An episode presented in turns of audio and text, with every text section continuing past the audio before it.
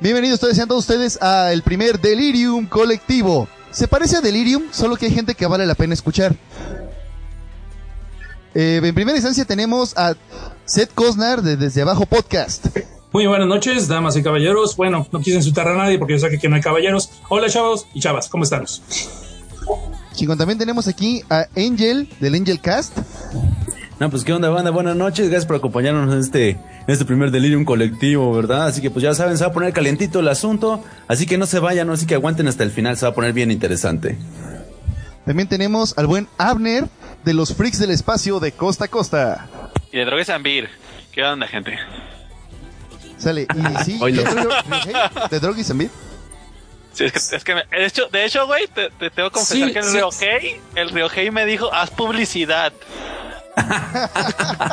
Encima. Como Sí, es el sí. jefe, pues, Luego, luego, luego, luego, o sea, hazle al frente comercial, si no, te quedas, te quedas afuera del próximo programa, dicen. huevo.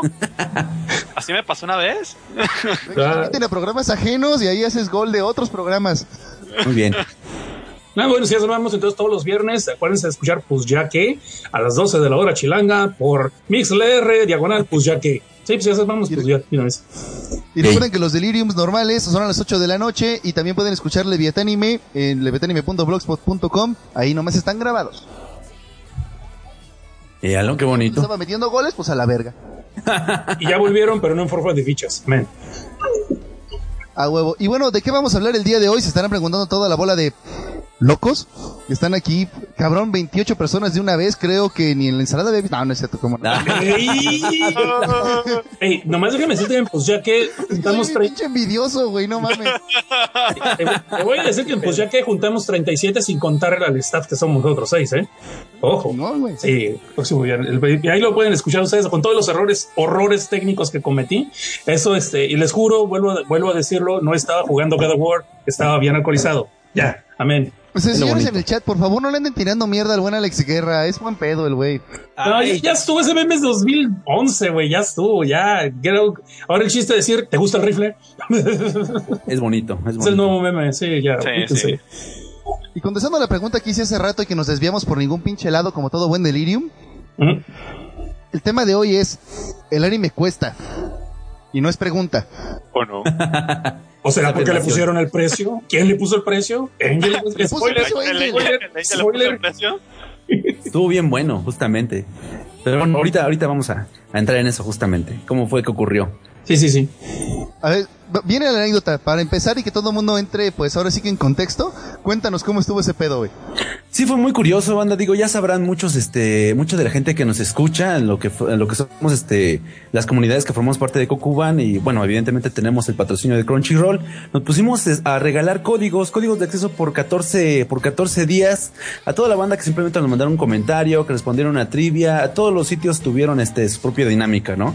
Eh, la mía fue estar re- regando también el spam mucho en las comunidades en las que me invitan en Facebook. Y pues eso ha funcionado bastante bien. De hecho, nunca ha habido como una reacción como la que hubo justamente con esta iniciativa y fue muy curioso. Justamente eh, en uno de los posts en los que invito a la banda que contesten una trivia para llevarse su pase por 14 días, sí, sí saltó alguien. Eh, no, no voy a mencionar nombres ni tampoco el nombre de la comunidad, simplemente no, no viene al caso. Lo que es muy interesante la reacción porque pues bueno, ya habíamos hablado de, de eso, de un poco de eso en la ensalada. Eh, yo la verdad creí que eran algunos fans así como, que eran como el monstruo del lago Ness, ¿no? Que a lo mejor te los encuentras una vez, pero en la vida te los vuelves a, a- a topar. Y no, claro que no. sí, justamente un, un tipo empezó di- diciendo que no, eh, y cito, ¿no? Está, aquí lo tengo. Dice, no, Crunchyroll lo único que quiere eh, lo único que hace es ganar plata a costa de los otakus que quieren ver anime. Se pasaron los fansubs gratis para todos por los glúteos y ahora vienen con sus mierdas de promociones. Jamás HDPS. Ya la banda sabe qué significan esas bonitas siglas, ¿verdad? Eh, y bueno, hubiera quedado allí, ¿Hijos de pues no pasaba. ¿Mande, hermano? Hijos de Patricia. Hijos de Patricios, exactamente, estaría, estaría genial, ¿no? Y, bueno, tú dirías, bueno, fue un troleo, no, eh, a lo mejor este tipo pues realmente no tiene como que ganas de, estar eh, sosteniendo sus argumentos, pero siguió de loco, ¿no? Evidentemente lo que yo respondí es, bueno, es que algo que todavía no entendemos, no terminamos de entender y es que el anime cuesta, todo aquel fansuber que se respete, sabe que cuando la licencia ya tiene en español una compañía, que le esté traduciendo, debe dejar de seguir traduciéndola e incluso debe quitarla de sus servidores. esta es la respuesta a nuestras plegarias, prácticamente. Finalmente llega de manera legal, y sí hablo de Crunchyroll, y pues hay que apoyar a la industria. Y el brother siguió, siguió ahí bien este, bien este, eh, ¿cómo decirlo? y espada. Y, y respondía, eh, yo entiendo muy bien tu punto de vista, pero MC Anime a, rayos, creo que esto no debía haber mencionado. Eh, estaba funcionando re bien, tenía muchos colaboradores, desde, desde el que obtenía eh, el capítulo que me interesaba hasta el que, hasta el que hacía el subtítulo y el que lo sincronizaba y que, y quien sincronizaba el video. Disculpen, tiene un par de faltas de orografía aquí. Y muchos lo hacían de forma gratuita sin considerarlo un trabajo, un trabajo remunerado y aún así todo marchaba bien hasta que llegaron ustedes y tiraron por tierra muchas cosas desde el hecho de ver un anime completo hasta las descargas que se compartían. Y sí, el anime cuesta, ustedes le pusieron precio, así que de todas maneras mantengo mi opinión. Eh, y bueno, ya, ya aquí, ya aquí, ya aquí este sí me, sí me preocupa, ¿no? Porque empieza a citar sitios como si conociera, de entrada como si conociera el servicio y entre comillas lo chafa que puede ser. Yo la verdad no conozco a alguien que me diga que una serie no está completa en Crunchyroll, señores, si no está completa en Crunchyroll todavía es porque está en emisión, porque está en emisión, porque son estrenos, estrenos a nivel mundial que está trayendo el canal para todos nosotros. Es verdad, el contenido no es el mismo que en Estados Unidos, pero depende precisamente de, que no tengamos este, este tipo de realidades, de que sigan ampliando el, el, arco de posibilidades, ¿no? Y nos puedan traer series populares, series que a lo mejor este, están pegando más en Estados Unidos que aquí, en Latinoamérica. Pero sí, y, se puso todavía más necio, ¿no? No sé cómo ven, si quieren este que siga mencionando sus, sus este, réplicas o quieren opinar algo hasta a esta altura, muchachos. Otra, otra. No, por mí continúa, continúa para poner en contexto toda la plática, sí. Estuvo muy cagado. Eh, y le respondí yo, el anime siempre ha costado. Eh, pregunta, digo, busca, busca en internet cuánto cuesta traducir un episodio de anime. No quiero insultar tu inteligencia. Seguro que si trabajas, entenderás lo que cuestan las cosas. Ahí te lo encargo. eso fue lo que yo le respondí. Y dice, no, a mí no me, no me insultas en lo absoluto, me parece que algo aprenderé de esto, pero si es como tú dices, ¿por qué entonces hay, hay fansubs que están compartiendo sus episodios? Y de forma gratuita, el tema es que al parecer no lo hacen con intenciones de ganar dinero a costa de ese trabajo, tiempo y dedicación, eso sin mencionar el trabajo de subir el archivo a algún servidor. Eh, puede que me equivoque, pero como yo lo veo, Crunchyroll vio la oportunidad de lucrar, eh, de lucrar con esto, de alguna manera, y lo está haciendo, y no me vengas con que el tema de las licencias en el país, porque si fuera por eso los únicos que deberían tenerlas, y solo algunas series, serían los canales de televisión respectivos. Eh, eh, ya a este punto, eh, muchos de ustedes escuchas como yo, pues ya nos estaríamos preguntando de, dónde, de qué planeta viene este cabrón, ¿no? O en qué cueva ha estado pasando estos últimos años. Viene del planeta nueva generación. Está muy cabrón. Yo lo, ya de verdad lo que creo, brother, porque esto como que ya fue tema pasado. Digo, ya lleva con Chirol un buen rato existiendo en la red. Eh, y aún así pues sigue, sigue viniendo gente bastante intensa, ¿no? Y ya para cerrar, pues este, eh, yo le contestaba, bueno, ¿y qué te parecería más fácil? ¿Que te llegaran el anime eh, en disco o por internet? ¿Qué crees que te genere más gastos eh, a ti como usuario? ¿Qué te saldría más barato? espero que pues, ya haya quedado en claro que nada es gratis. Si de verdad un fan quisiera apoyar a la industria que tanto le gusta, ¿qué haría? O sea, ya de plano, ponernos en el lugar de esta personita que como que se le cerró muy gacho el panorama, pero que es muy hábil con el teclado. Entonces el tipo lo que me respondió fue pagarle a Crunchyroll por ver episodios online, discos. ¿Me lo dices en serio? Si voy a apoyar la industria del anime, quiero algo a cambio. Yo pago sin problemas a cambio del archivo. No por verlo en la red. Mediante un grupo que se está tomando, perdón, que se está tomando, ¿qué diablo? Está tomando el monopolio eh, a esto está refiriéndose a Crunchyroll, evidentemente. De más está decir que mis archivos no, los manejo en discos, ¿no? Por lo menos no, eh, los discos tradicionales. Y creo que ya todos conocen los discos duros externos con capacidades ya medidas en terabytes. Si es verdad que desde tu perspectiva nada es gratis, se debe cuidar el negocio. No me diste respuestas al último, al último que posteé. Y creo que a estas alturas lo mejor será que no la des. Si los otakus ven estos mensajes, vas a tener seguramente una avalancha de rebeldes, reclamando tal vez lo mismo. Te deseo suerte con tu concurso, no me retracto de nada, eh, por eso creo que nuestras posiciones ya están más que claras. Y así es como cierra eh, este bonito, este bonito ser anónimo escuálido, traigo de quizás de, alguna dimensión oscura, cabrón, este, su, su intervención. Eh, entonces, pues bueno, ahí está, ahí está el asunto, señores, ¿cómo la ven? Yo tengo pregunta. Dime, dime, Rey. ¿Cuántos años tenía? Ah, por cierto, no tengo idea, brother, este, mira, déjame ver, déjame estroquearlo así rápidamente, si es así tan, tan tonto como parece, pudo haber puesto por aquí su fecha de nacimiento. Mira, no, nada, güey. No, no está. De hecho, bienvenido, Reje. Yo iba a preguntar por ti porque me quedé, bueno, supone que ya estaba aquí y no lo presentaron. Yo me quedé, Sí, a lo mejor no lo presentó. a lo mejor dijo, Oye, ahorita regreso como le hacen Zambir y que luego no regresa. Y, Pero, ok. esta es la vez que mejor te he escuchado cuando estábamos en el mutante. No te escuchaba ni madres y ahorita estás que mejor No tenía ir. internet. ¿Te acuerdas? Ya tengo internet. Y yo tengo internet. Ahora, eh, en cuestión, ¿ya tienes los datos, señor? De, que- de esta personita. Es No, brother, no tiene este. El nuevo Mesías. No Eh, tiene, no tiene absolutamente ningún, ningún dato así relevante, digamos. Oye, pues no vaya a ser un militar y luego al rato ya sí nos van a, a rodear ahí por nuestras casas. Uy, de Pues, veras, van podría ser Rich. Phelps, cabrón. En esos, en esos tiempos ya no se sabe. Cuidado, güey. Cuidado con lo que estás diciendo. La, la ñonga nuclear ahí.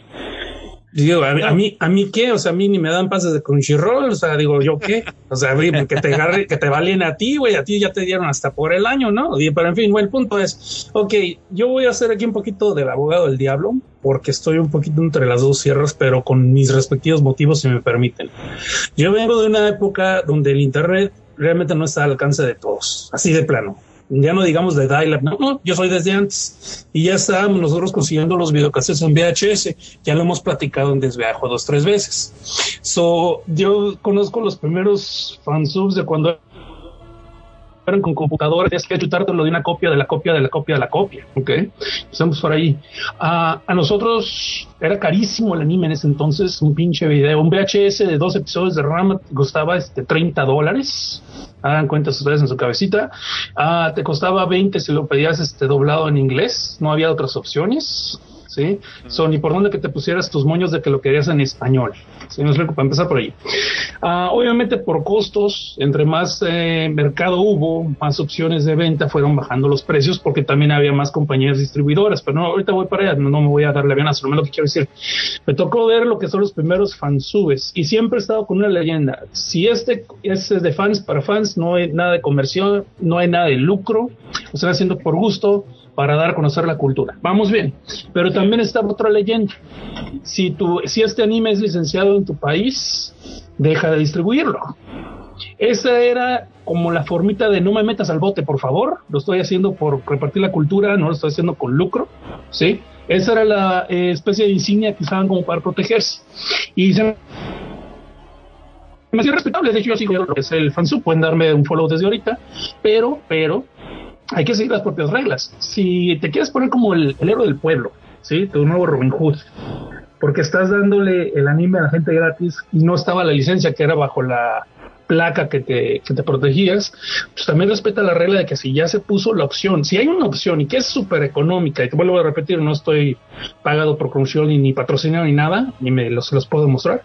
Ah, tengo una membresía que yo mismo compré, y la estoy usando y estoy casi no la uso pero en cierto así como una dispensa moralina eh, católica, se le puede ver así, estoy pagando por todo el anime que estuve dejando de gratas, ¿no?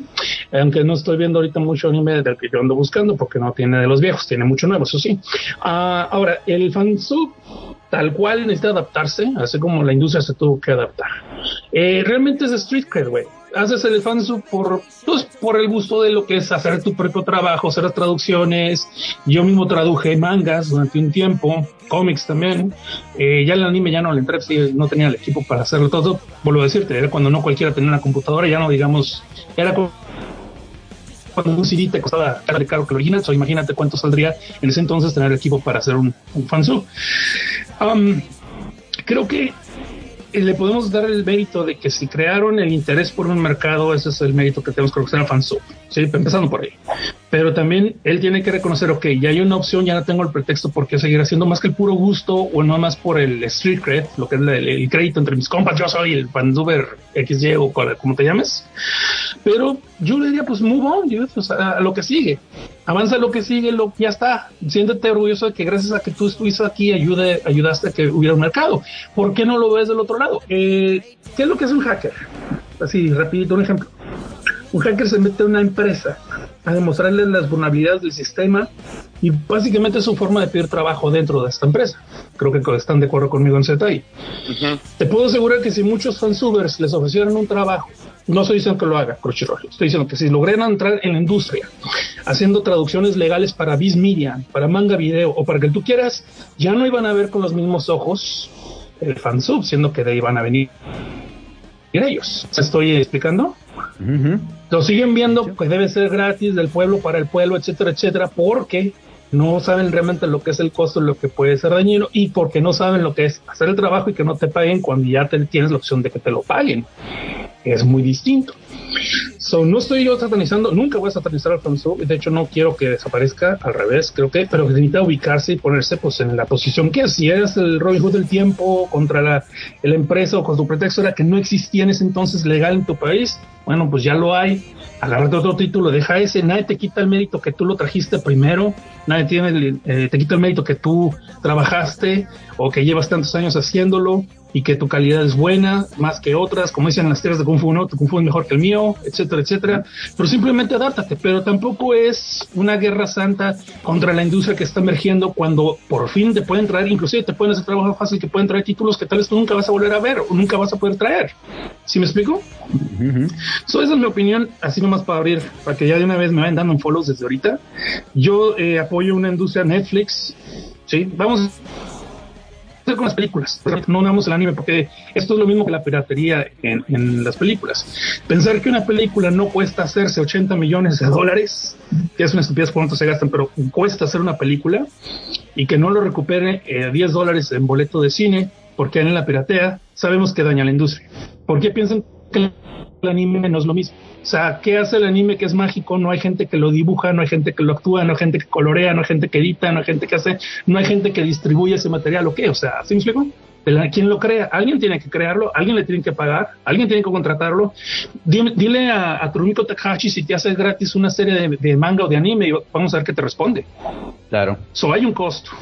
Hay un costo eh, y necesita una remuneración. So, ya desde ahí vamos poniendo un poquito de preámbulo de que no es gratis, jóvenes. La forma en que se trabaja, tal vez no sea la que te guste a ti al momento, pero pónganse balance. No te puedes llamar realmente fan si no apoyas la industria. Eso es lo que es lo que yo quisiera empezar por ahí. Ahora, right, hacer los controles a otra persona. ¿Yo? Bueno, mi buen amigo Seth Cosner, si usted me permite tomar la palabra, ¿Eh? les quiero platicar por fin eh, qué fue lo que hice el día de hoy, porque tiene todo que ver con esto que hicimos.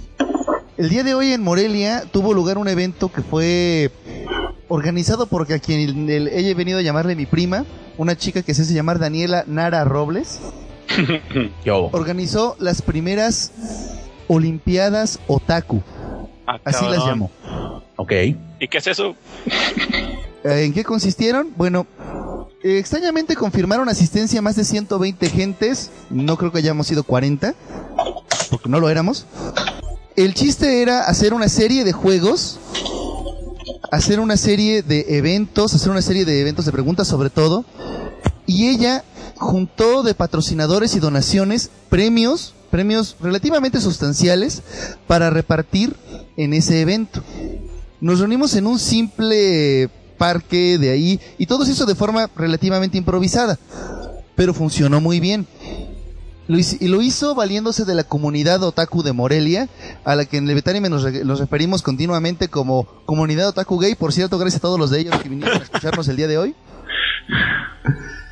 Y lo llamamos así porque ahí es un nido de gente con muchas opiniones similares a las personas de las que estamos hablando el día de hoy. Era un gran problema y yo enterándome de este evento, dije, bueno, pues amigo Río no es muy atlético, ¿qué voy a hacer yo en unas Olimpiadas Otaku? Pues fui a hacer estudio, fui a preguntar, fui a ver con qué me iba a encontrar en cuanto a opiniones y fue muy productivo, la verdad. Al principio me puse a conversar primero solamente con Daniela y se fue juntando gente, se fue juntando gente. Ya ven que su amigo Río no le gusta hablar. Ya ven que eso jamás me ha gustado yo, siempre he sido muy callado, muy humilde, este, jamás llamo la atención. ¿Yo? ¿Cuándo? Y al final tuve pues a toda la concurrencia escuchando lo que decía. Obviamente iban llegando uno por uno porque pues empezó temprano este rollo. Y empezamos a conversar precisamente sobre la industria del anime. Fuimos comentando y yo les iba preguntando cosas. Bueno, ¿ustedes piensan que el anime eh, es un trabajo que merece un premio? ¿Es un trabajo que merece que paguemos por él? ¿Ustedes creen que nosotros los, mexicanos somos mercado? Porque bueno, se ha discutido muchas veces, los mexicanos no somos el mercado. No lo, hacen para nosotros. Dije, bueno, ¿les gustaría que sí, que lo empezaran a hacer para nosotros? Que empezara a haber fansubs o, bueno, no, dubs y subs oficiales, que empezaran a ver más. Y me di cuenta de que más de la mitad de ellos nunca había escuchado hablar de Crunchyroll ni de ningún proyecto similar. Y cuando les estaba explicando en qué consistía Crunchyroll, sucedió lo que yo ya me imaginaba que iba a suceder. Llega el típico rezagado que está escuchando a un tipo mamón hablar. y desde lejos el típico comentario troll. Pero si el anime lo puedes ver gratis en cualquier pinche página, güey. Mm. Y ya ven que su amigo Río es bien humilde. Dijiste, chinga tu madre.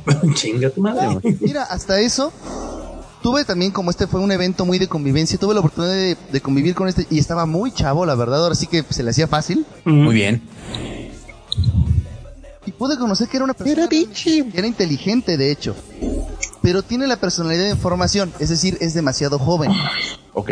Y como tales, les gusta, pues, llevar un poquito la contraria. Eso es normal. No, no estoy criticando a nadie por ser joven. Ser joven es algo que por lo que todo el mundo pasamos. Y todos los que ya pasamos por ahí quisiéramos regresar. Honestamente. Bueno, No nos hagamos tarugos. De hecho, en uno de estos eventos daban un premio, un póster de Ponio. Y no, y les- se los digo llorando porque era un evento donde tenía, era una carrera a saltos con los pies amarrados. llegan varios rateros y estaban saltando gente. ¿Cómo era esa carrera? ¿Qué hubo? Sí, bueno, básicamente me caí a los cuatro saltos, me golpeé fuertemente la cabeza. La verdad es que me está costando seguir el paso a esto. Muy bien. Ok. Pues sí, fue un muy buen ranazo, la verdad. Muy, muy buen ranazo. Al final de cuentas, en las preguntas y la chingada me alcancé a ganar un par de premios. Ahora, lo que me preocupó un poco es que casi todos los premios eran series en disquito pirata. Ay, no. Eh, no me gustó mucho este rollo. Me gustó el evento, me gustó el hecho de que si hubiera gente que patrocinara.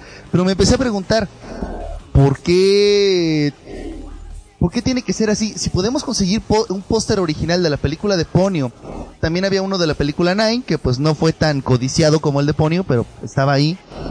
Había, ¿cómo les diré? Dieron stickers fan-made de dibujos de personas que tienen su DeviantArt y que son muy talentosas. Los convertimos en stickers y se dieron como premios. Me encantó eso. Me encantó, la verdad. Estuvo fabuloso. Y la verdad, ya cuando llegamos a las series completas en DVD, y que yo de hecho me gané una gracias a una pregunta, preferí donarla porque dije, bueno, es que yo ya con mi ideología yo ya no puedo hacer esto. Pero se los respeté, dije, bueno, ellos vienen a esto, todavía están metidos en, en lo mismo. Nadie parece tener un... Ahora sí que... ¿Cómo llamarlo? Pues nadie parece tener problemas, a nadie parece hacerle ruido. A mí sí, a ellos no. De hecho, cuando les empecé a platicar de la existencia del canal Locomotion, de, y cuando les comenté de por qué, por qué desapareció Animax, o es más, empecé a cuestionarles, ¿por qué no vieron Death Note cuando estaba doblado en México? Me dicen, es que el doblaje estaba muy mal. Le digo, mira, aunque eso fuera cierto, si tú querías que trajera, tú pediste Death Note. Esos, todo el mundo le pedimos Death Note a Animax.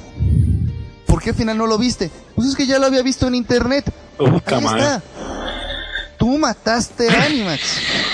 Tú y muchos de, y, muchos de los demás. Y parecía que la información entraba, todos escuchaban atentamente, pero al parecer les costaba trabajo ace- aceptar, adoptar la idea. Y no los culpo. Ellos encontraron en internet cuando nosotros ya, ya habíamos luchado por los VHS. Cuando ellos llegaron a la adolescencia, el internet estaba por todas partes. Y para ellos la gratuidad del anime es algo que se da por sentado. O sea, es obvio, güey. El pendejo eres tú que pagas por el anime. Porque ellos es lo único que conocen. Y entonces, en esas conversaciones es donde, me doy cuenta de que a lo que pertenece este chavo, al que le estamos tirando tanta mierda, es a la nueva generación. No es su pecado ser joven, es su pecado no conocer nada más. No conoce cómo funciona la industria porque no ha vivido los cambios de la industria.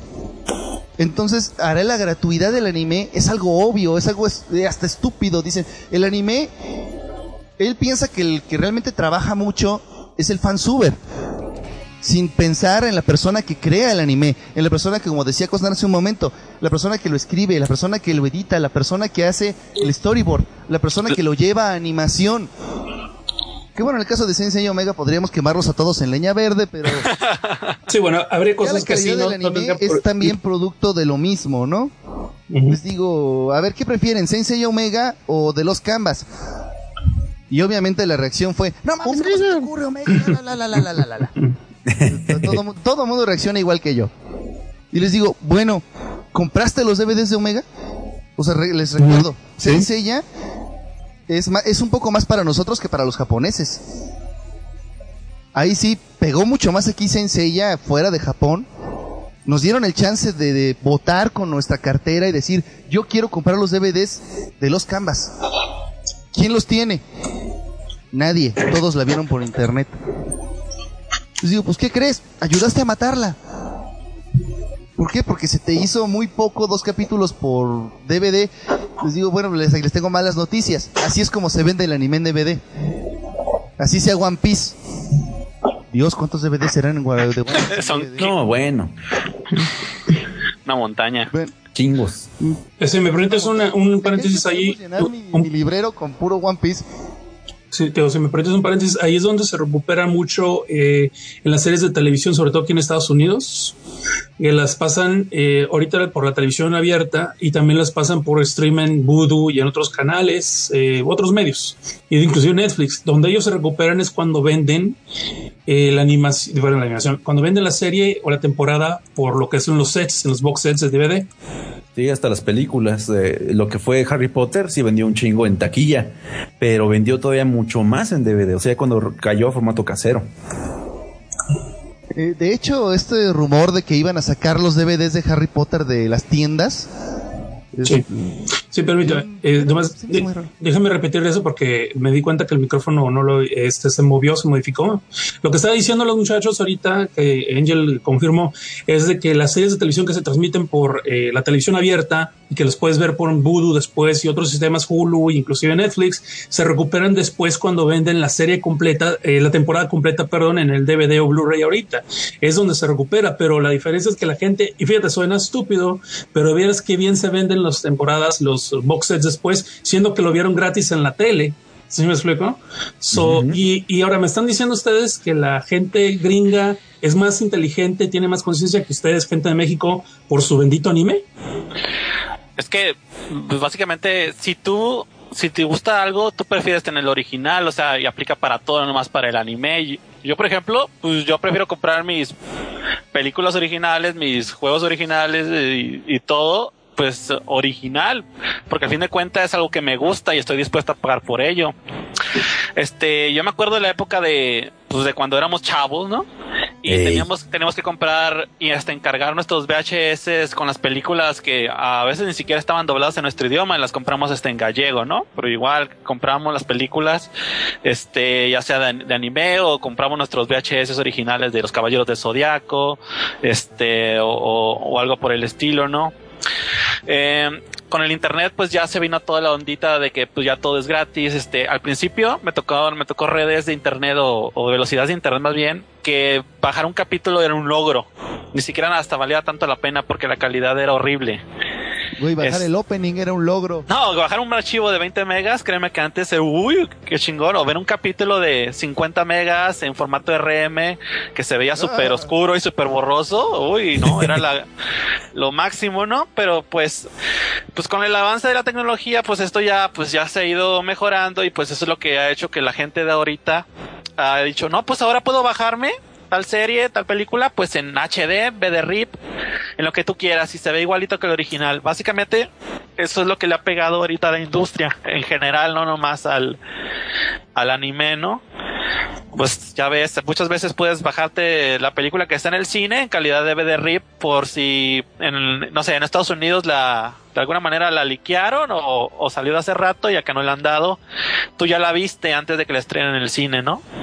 Este, pues yo extraño, de hecho, yo le- en, este aspecto de apoyar a la industria, yo extraño la época donde de hecho le decía al Angel ahí por Twitter de cuando íbamos al cine y veíamos a íbamos a ver las películas de, de Saint de Dragon Ball, incluso hasta la primera de Pokémon, ¿no?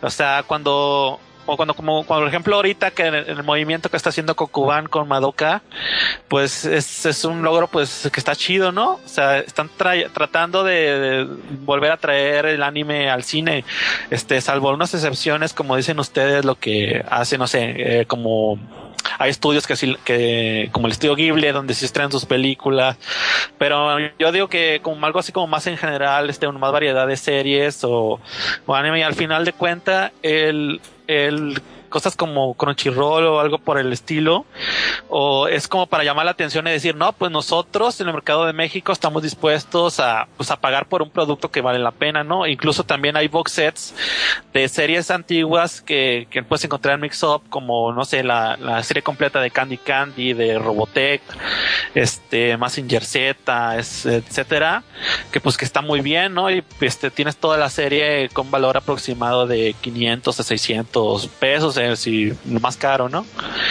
Este, a fin de cuentas, pues es, son cosas que, que si a final de cuentas, si te gustan, si en verdad eres fan, como dicen, no te puedes considerar fan si, pues si no apoyas o, o, o compras lo que en realidad te gusta, pues qué, o sea, más vas a andar de, de, de chavo y te vas a piratear y decir, no, pues todo es gratis y la verdad es que nada lo es, como ustedes están diciendo, a esa gente que anima, que dibuja, que hace el guion, que qué sé yo, pues eh, este, está haciendo una chamba y se le paga por ello. Los mangakas no trabajan, no trabajan por amor, mucho menos, ellos están esperando a que su producto pues se venda, es una chamba que están sacando.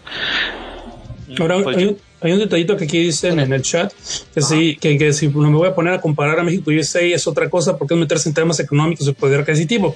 Te podría dar la razón por un detallito, no lo hago, porque yo, a pesar que vivo aquí, tengo un presupuesto, soy padre de familia y tengo otros gastos más importantes que mi adicción a las películas y los streams. Eso es una muy buena opción para mí, el, stream.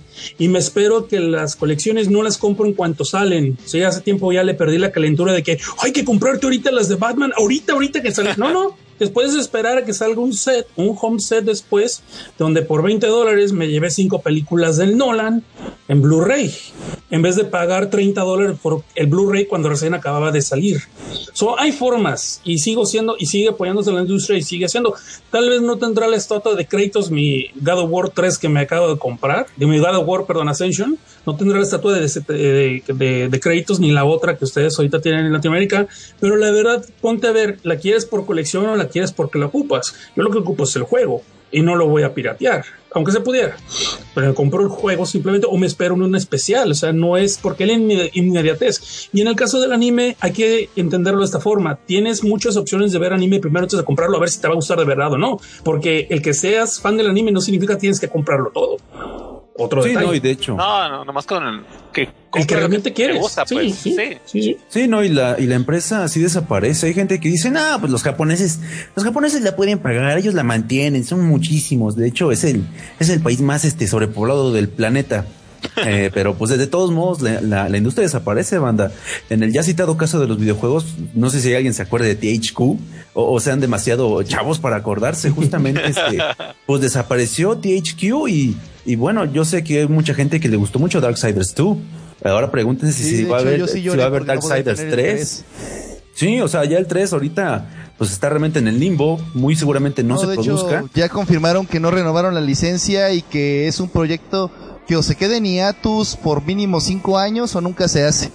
Y nos faltaron mucho, y nos faltaron jinetes del apocalipsis, banda. Yo ahí nada más les dejo la Van tarea. a meterlos en multiplayer. O sea, bueno, ahí, ahí lo tienen, ¿no? O sea, sí, sí es tangible. Eh, hemos visto que cierra muchos estudios de videojuegos, estudios de videojuegos, o sea que uno diría, pues son carísimos, ¿no? Casi, casi de a mil pesos, una mileta, unas, eh, ¿qué les gusta? Unos cinco o seis cartones de cerveza, o sea, de verdad desaparecen por esas, esas ganancias que no, que no perciben. Uno diría, no, no le quita nada que yo lo descargue, pero pues, imagínate que hay mil personas, cien mil personas que piensan como tú, pues sí, sí se acaba esto, banda. Eh, miren, voy a, voy a poner un comentario aquí en la mesa, porque creo que voy a necesitar poner a la gente muy, muy en perspectiva, porque creo que todo el mundo tiene ideas equivocadas. Nos dicen, pero nosotros debemos apoyar a la industria para que nos traigan el material. Normalmente la industria japonesa invierte para entrar al mercado, no al revés. En primer lugar, Kickstarter, pues ya le dan la madre a un argumento como este, pero eso Uh, no sí. es nada más el caso. La industria japonesa no hace anime para Latinoamérica.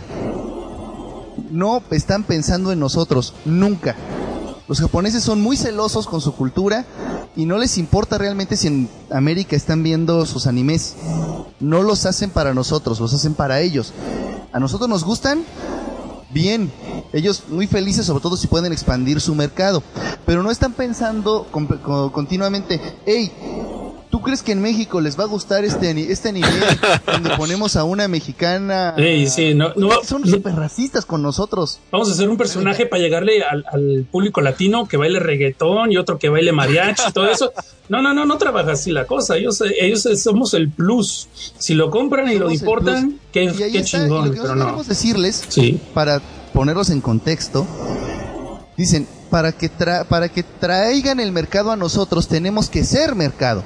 Tenemos que comprar.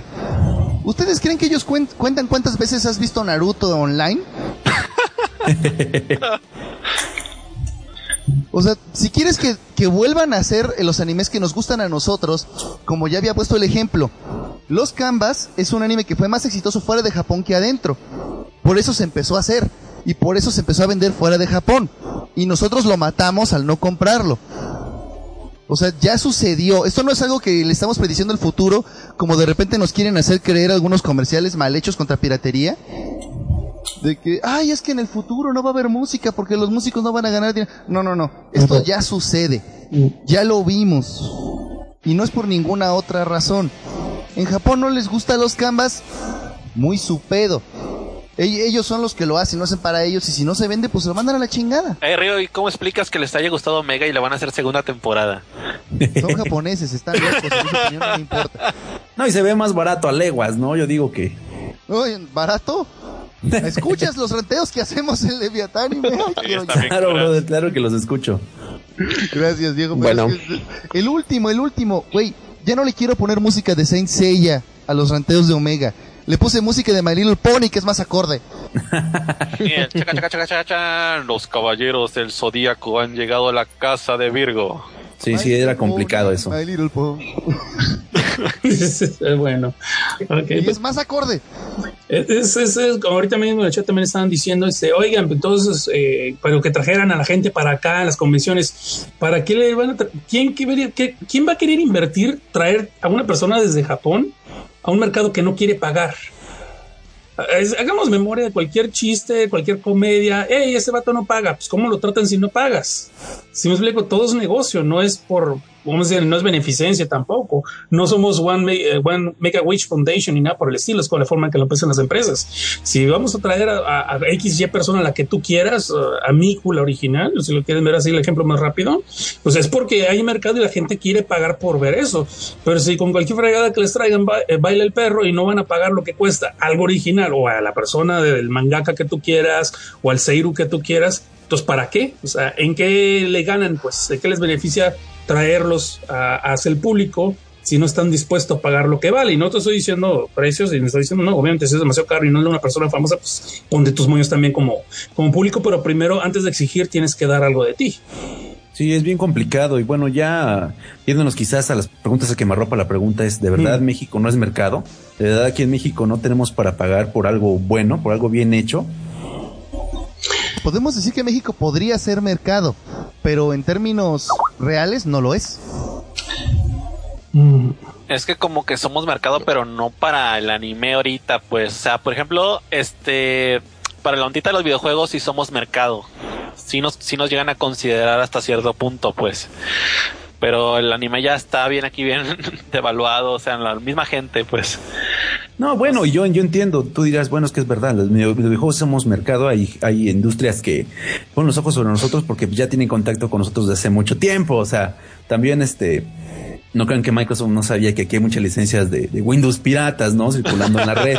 Ellos se dan cuenta de eso, por eso tenemos Xbox México, ¿cómo no? Qué bonito. Eh, pero también, por ejemplo, Nintendo nunca ha llegado y yo no he visto No. que haya personas que se les dificulte conseguirse su juego, incluso importado.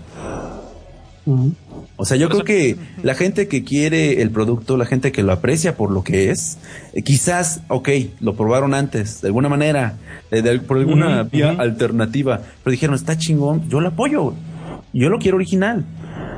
Eh, se- no sé si han escuchado desde abajo alguna vez. Hace poco hablamos de una película, es un punto, por eso voy a hablar de esto. Claro, la claro. película Sushi Girl. Eh, cuando el vato, sí, el vato, el director, eh, escribió en uno de los lugares de Torrents que se había descargado una cantidad enorme, cabrón, enorme. Él se registró y puso su opinión. Mira, pues qué chido que se bajó y que les guste y le expresen el interés y todo eso. ¿Saben qué? Nada más les voy a pedir un favor. Si les gustó, díganle a sus amigos que la consigan, que la compren, que la agarren por video on demand, por otra onda. Sí, sí, sí. En vez de ponerse acá, los voy a demandar a todos y ponerse el chango, este, el vato dijo, agarró el camino más rápido. ¿Quieren ver, han de saber ustedes que esa es una de las películas que más han pagado ahorita en video on demand? y que se ha vendido re bien. Y ahorita están teniendo aquí en Los Ángeles que vivo, la casa de ustedes, se han Gracias. armado alrededor de siete eventos con boleto pagado y otros de gratis, donde hay signing y se han llenado y se han retacado. Y ahí obviamente no puedes llevar piratería. So, ¿Qué quiere decir con esto?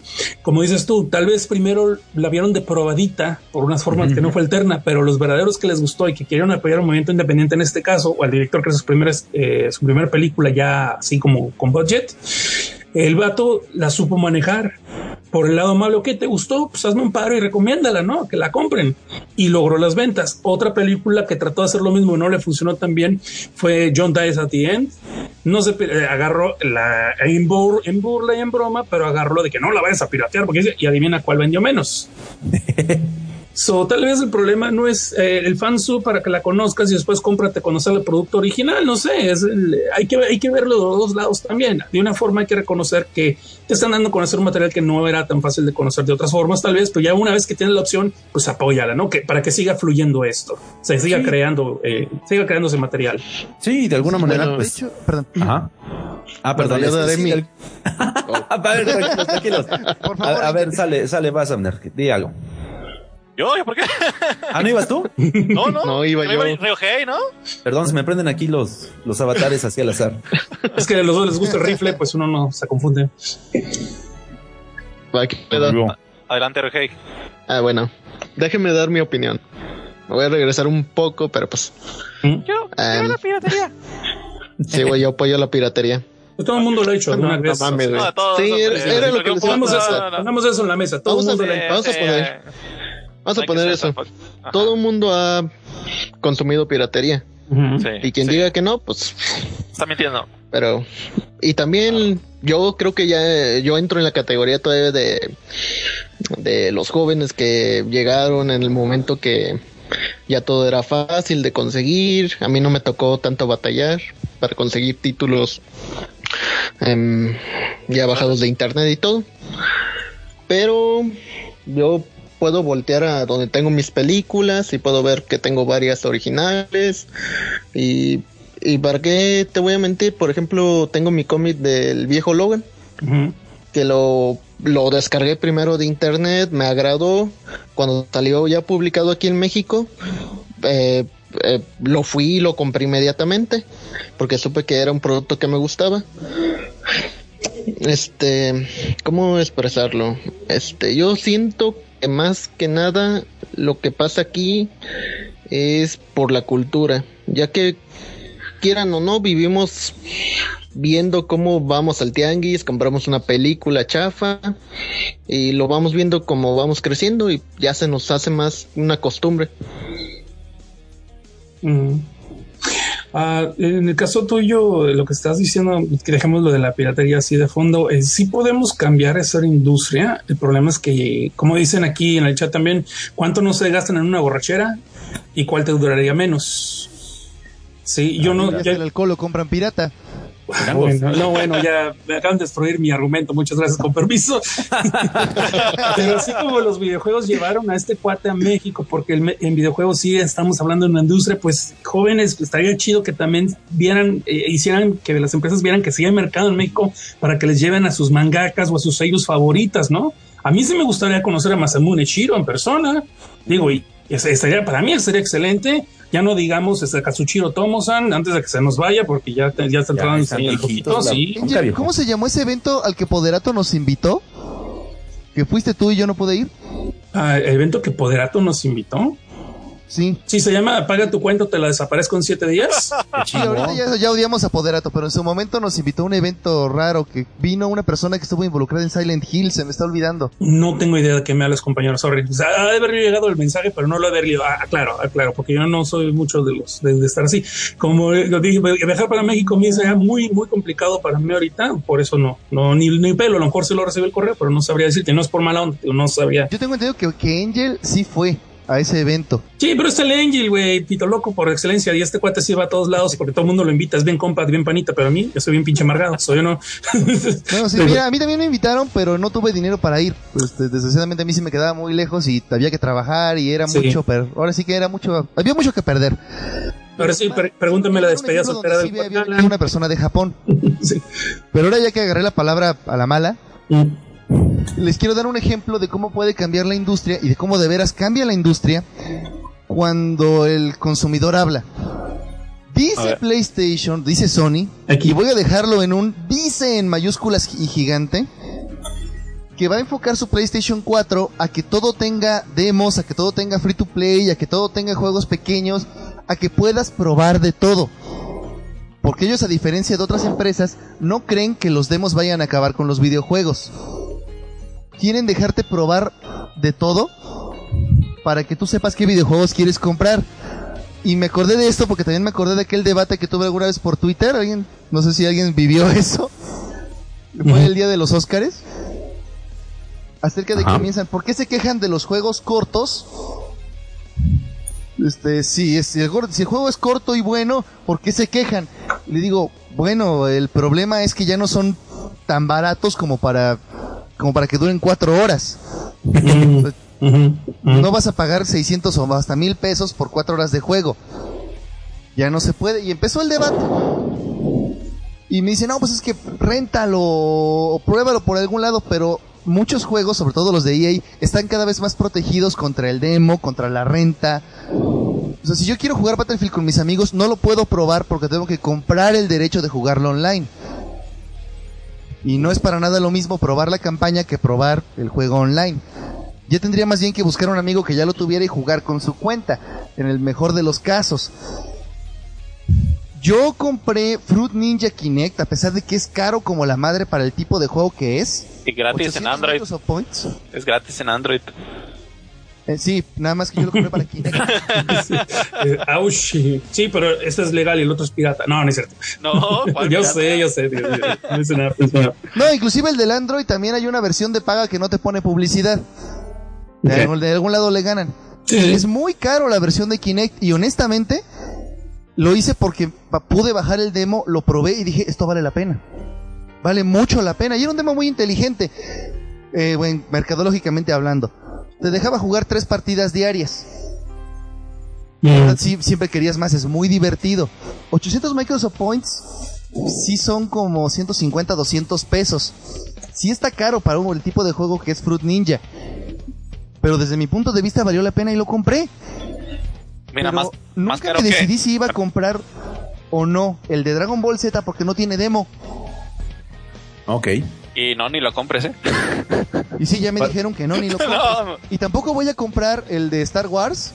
Porque no, hombre. ni el de los Avengers. A, menos que quieras bailar ahí con el, con el, como el, con el, Han, con Han Solo y con, con Darth Vader. entra en modo Matrix. si te dijera que esa es la mejor parte del juego. Chango. habla mal del juego. Sí, dicen que es la mejor parte del juego de Pilón, la del baile. Sí, pero ver a Palpatine bailando el Gangnam Style no es muy agradable. Benedicto. Sonic Free Riders es horrible. Qué bueno que tiene demo. Qué bueno, la verdad. No, no, no compren ese juego, evítenlo. Era una buena idea, pero es completamente injugable. Vivan los demos. Por eso compré Scott Pilgrim, por eso compré muchos juegos que tengo en la Xbox, porque pude probarlos y me gustaron. Y claro, obviamente los que hacen juegos malos están en contra de los demos. Pues es que yo quiero que lo compren de todos modos. Esta sorpresa. este malo. Dice sorpresa, y eso es lo malo cuando pasan con los juegos de franquicia. ¿Qué pasó con eh, eso? También lo discutíamos con el Angel, con Resident Evil 6. Changos. Pues uno piensa, Resident Evil, Resident Evil es un juego que siempre tiene que ser genial. Pones el 6 y dices, ¡No! ¡No! Esto no es Resident Evil. Hey, ¿Por yo qué? puedo Para defenderlo. cuchillar a alguien tengo que retroceder, guardar el arma, Ataca, moverme a ataca, un lado y sacar ataca, Ryuhei, ataca. cuchillar. Ataca, Ryuhei, ataca. Mira, te puedo atacar, Why? pero no es el tema ese. Tróelalo, tróelalo.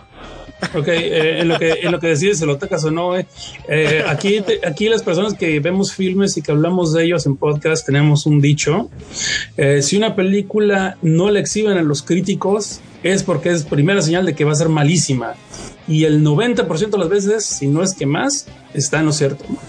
La película cuando sale después apesta, truena en la taquilla y al rato ni los piratas la tienen en los sitios. Me han contado, ¿eh? O sea, me han contado. Yo. Sí, pues sí, sí hay señales. El demo es una forma de llamarle al cliente, no es forma de perderlo. O sea, no sé por qué la gente se opone tanto a eso. Ah, en, en las películas, pues no sé, te podría hacer una técnica, tal vez dar primeros dos episodios, una muestra de unos cuantos episodios de una serie y después pedir la suscripción. No sé, ah, no, no, eso es así como que. Eh, los fansubers, ¿sabes qué hacían? Los fansubers antes en los viejos tiempos, cuando era VHS, ¿eh? te pedían una cooperación como de unos 6, unos 6 a 10 dólares, dependiendo quién era y de qué material se estaba hablando. Y realmente, si hacías cuentas, apenas cubría lo de los cassettes. Eso estaba bien. Y lo que hacían ellos es de cuando tú pedías una serie, después te ponían dos episodios de otra serie que ellos iban a traer después, como para crear ganchito. Y eso era la forma. Eh, en los, tal vez en los DVDs o en los, eh, en las series de anime debería de funcionar algo así, no nomás los puros trailers, sino pues un episodio o un OVA, digamos, de compras un ejemplo así, porque yo soy bien dinosaurio, este Gurren Lagann tal vez, y que te dejaran este un episodio completo de otra serie que van a traer llamada Trigun, ¿sí me explico? Claro, claro. Es un ejemplo. Es, es No, un no. ejemplo nada más, es un ejemplo, pero es lo- algo así como para crearte, ok, interés y todo eso. Y de esa forma, sí. Antes pasaba eso. pues sí, Crunchyroll tiene modo, tiene modo demo, señores.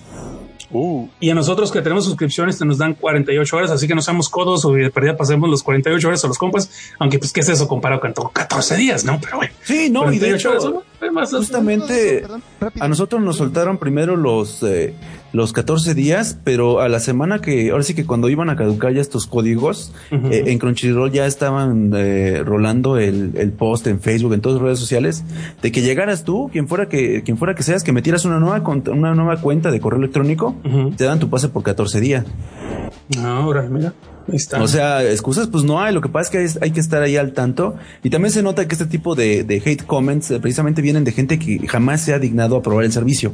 Una pregunta, ¿cuánto cuesta Crunchyroll al mes? Y no es comercial porque digo, a mí no me pagan ni pito los de No Crunchyroll. problema, hermano. Sí. Entonces, ¿cuánto cobran al mes? Eh, uy, mira, ¿Pesos al mes? 100 pesos, ok. Aquí y el año está como en 500, 600 pesos, brother. O sea, si te, gas- sí te regalan seis meses, güey. O sea, Sí está cabrón. sí, o sea, lo que estoy viendo. Y es un videojuego cuesta que 600, 800 pesos. ¿Está bien? Fácil. nuevo, Ok. sí. Ok, trata- es que yo no conozco muy bien los precios en México, porque quiero darme una idea. Ok, supongamos Sí, que, sí. supongamos que son 10 dólares, la member- eh, 10 dólares, que no es eso, pero 10 dólares en la mensualidad de Crunchyroll. ¿Cuánto te gastas yendo al McDonald's o al Burger King o algo así? Por una No, pinche vez que no vayas a tragar, por una vez pinche vez que no vayas al cine. Te estoy comparando con aquí en Estados Unidos, Los Ángeles. Si yo voy al cine, ya les he dicho varias veces, son 15 dólares. Yo voy a las matineas, son 10. Por una pinche vez que me aguante, agarro todo un mes de, de, de lo que quiero, ya sea Netflix o sea Crunchyroll, porque cuestan lo mismo. So, realmente no es un sacrificio tan grande. O sea, no estamos pendiendo como ahorita que quiero comprar un micrófono que el más bajito son 30, 40 dólares.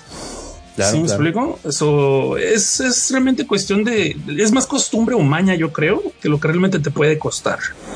Eso Sí, es que nos oponemos eh, realmente a lo que no conocemos. O sea, de repente incluso gente que a lo mejor de, de verdad no tiene mucho tiempo en esto, sí se, sí se oponen al cambio como si tuvieran los 70, 60 años de edad, brother. O sea, sí es como si de repente nunca hubieran crecido con internet no supieran que los cambios son así de repente de abruptos, ¿no? Que, Mm. y que la mayoría son para mejorar. O sea, la gente sí de repente se pone muy en su, en un modo muy redneck, voy a decirlo así. Ahora, ¿me permites hacer una pregunta escabrosa?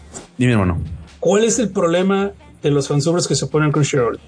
¿Que es Crunchyroll? ¿Es porque no son ustedes la otra opción? ¿O porque no hay otra opción nada más? ¿O realmente están peleando con pagar? Porque les están cayendo los, licen- los licenciatarios, lo de realmente es eso. Ok. O sea, ahora que ya justamente hay este, como este esfuerzo de las compañías de estar licenciatando eh, sus series en un este servicio de streaming, eh, pues con, con mayor razón se ponen este a- al tú por tú con los eh, servicios de, que hacen este file sharing como Mediafire, como eh, pudiera ser este ForShare, todo ese tipo de servicios realmente los andan cazando. Ya tienen gente que está ahí 24/7 checando links, checando denuncias de gente que pues dice, oigan, pues aquí hay un archivo, o incluso ya lo que son, lo que es Mediafire ya tiene filtros muy específicos, que si tú metes el nombre de la serie civilmente, inmediatamente te la, te la banea a las, a, los- a las 12 o 24 horas a más tardar. Entonces es lo que le está calando precisamente a la gente que lo sube, porque lo tienen que volver a subir y volver, este, digamos, a hacer todo ese esfuerzo, porque ya hay licencias, este, eh, habilitadas para, para las regiones. Ese es realmente el, el descontento. Pero incluso ahí en, en el citado Macánime de, del post de este brother, eh, también eh, ahí se han dado a la tarea algunas de las personas que lo subían a quitarlos. O sea, sí hay gente como que sí agarra la onda, pero pues evidentemente pues por cada uno de, de estas personas hay como unos mil, quizás, quizás más, que están completamente este eh, asustadísimos, aterrados, si no es que eh, nauseabundos por esta, por este tipo de iniciativas. Incluso, pues como ya, ya les leí aquí todos ustedes, eh, se atreven a decir que es un monopolio. O sea que, que Crunchyroll es un monopolio cuando hay otros servicios. Quizás no con tanto hit, pero incluso la ensalada se nos ha este recriminado de que por qué, por qué le lamemos tanto las patitas a Crunchyroll, pues que, que no hay otro servicio como, como, como él, pues realmente hasta la fecha no hay uno que se preocupe por la gente, ¿no? De esa manera. Bueno, eh, ahí, te- ahí, ahí voy a yo pintar mi rayita, pero bueno, dile. Sí, Eh, solo quería comentar, eh, Netflix da un muy buen servicio demo. Te da 30 Ey. días gratuitos. Ah, y bueno, todo el mundo también mete sus segundos tarjetas y sus, o sus segundos correos. Meses más, ¿no? Pero 30 días es bastante bueno y te permite probar de todo. No te dice, no veas estos títulos o no puedes ver más allá de tal serie. Tienes que probar todo su servicio por 30 días. Y bueno, en, en- en mi caso eso funcionó. Yo estoy pagando Netflix desde hace ya casi un año.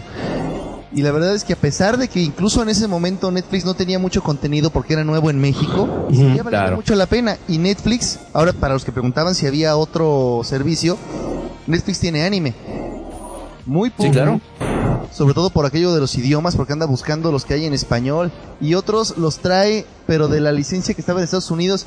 Entonces no los trae en japonés con subtítulos, trae en inglés con subtítulos. Acá tampoco Un poquito molesto para los puristas que existen, pero Ok, Ahí está. a- Aquí tampoco, aquí tampoco en Estados Unidos el Netflix tiene bastante anime que no tiene Crunchyroll, o sea, de los viejillos y todo lo que quieras, de los que no vi en su momento en los noventas. A mucho lo tiene doblado en inglés. Sí me gusta mucho oír en japonés, pero no me subo mi macho porque hay muchos artistas muy buenos de doblaje. Eh, gringos. Y aparte como vengo de la época del VHS muchas veces agarrabas la serie como la encontraras me explico si la encuentras doblada o- si la encontraras doblada o subtitulada órale ya si después podías ponerte exquisito y comprarla después o comprarla la otra ya compra la edición que tú quieras. Pero al principio yo quería ver series porque estábamos bien as on fire con todo lo que estábamos viendo cuando fue nuevo cuando o bueno esa nueva ola porque el anime no es tan nuevo. Es, ya sabemos que es de hace mucho tiempo pero le llamamos caricaturas chinas no Ah, sí sí pues, o sea, ya poniéndonos exquisitos con la con la historia y todo el rollo. Pero bueno para, para lo que va de esto que estamos platicando ah, en Netflix también al principio no tenía anime fue poniéndolo poco a poco y creo que va a crecer un poquito más con las con ciertas licencias. Tal vez Crunchyroll eh, tenga que, que eh, va a ver creciendo en títulos en México ojalá Netflix. Mí yo tengo Netflix desde hace 10 años.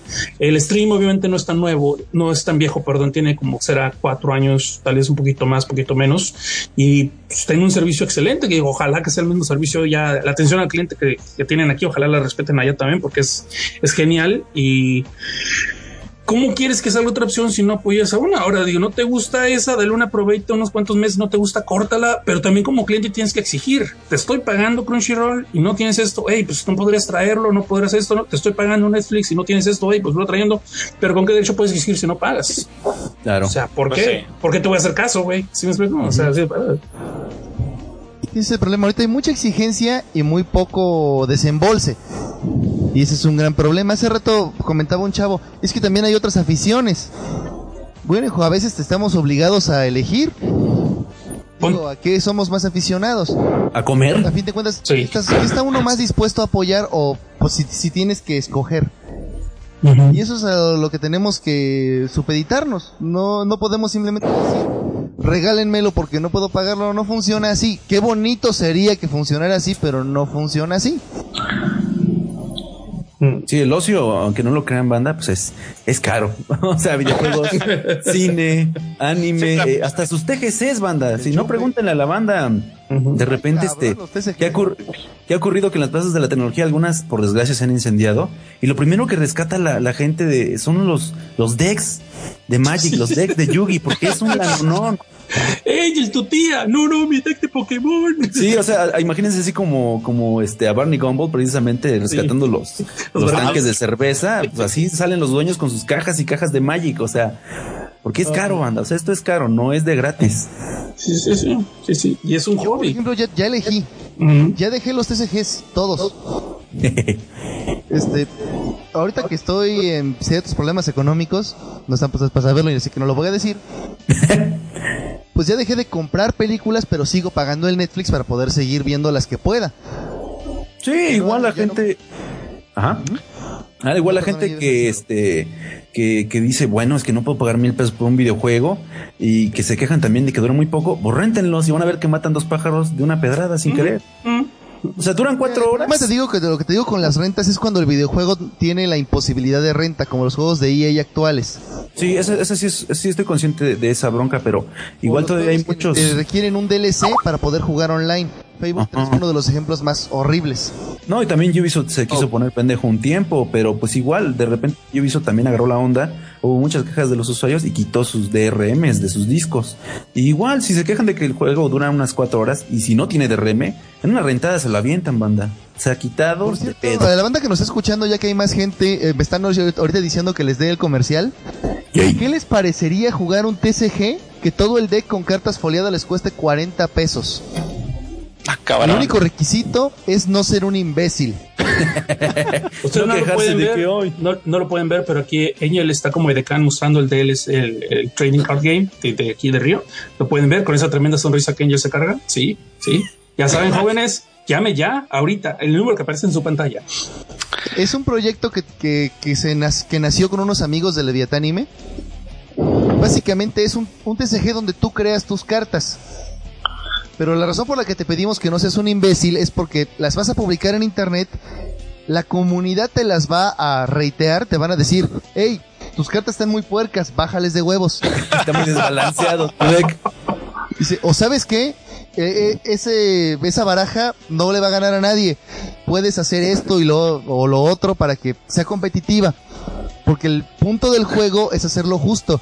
Y te damos la opción de crearlas para que tú metas tu anime, tu animación, tu película favorita al mundo de los TCGs. Órale. Las reglas son las mismas sin importar qué serie pongas. Muy Entonces bien. ya podemos ver a Goku contra Superman el día que quieras. Oh. Nada más con el simple hecho de no ser un imbécil. Y en serio, ya eh, la- la impresión más cara de una baraja completa, 40 pesos. Y ahí se ven como cartas originales foil. Ni siquiera es piratería porque es algo de creación original. Muy bien. O No es estás como, es como, copiando tu TCG.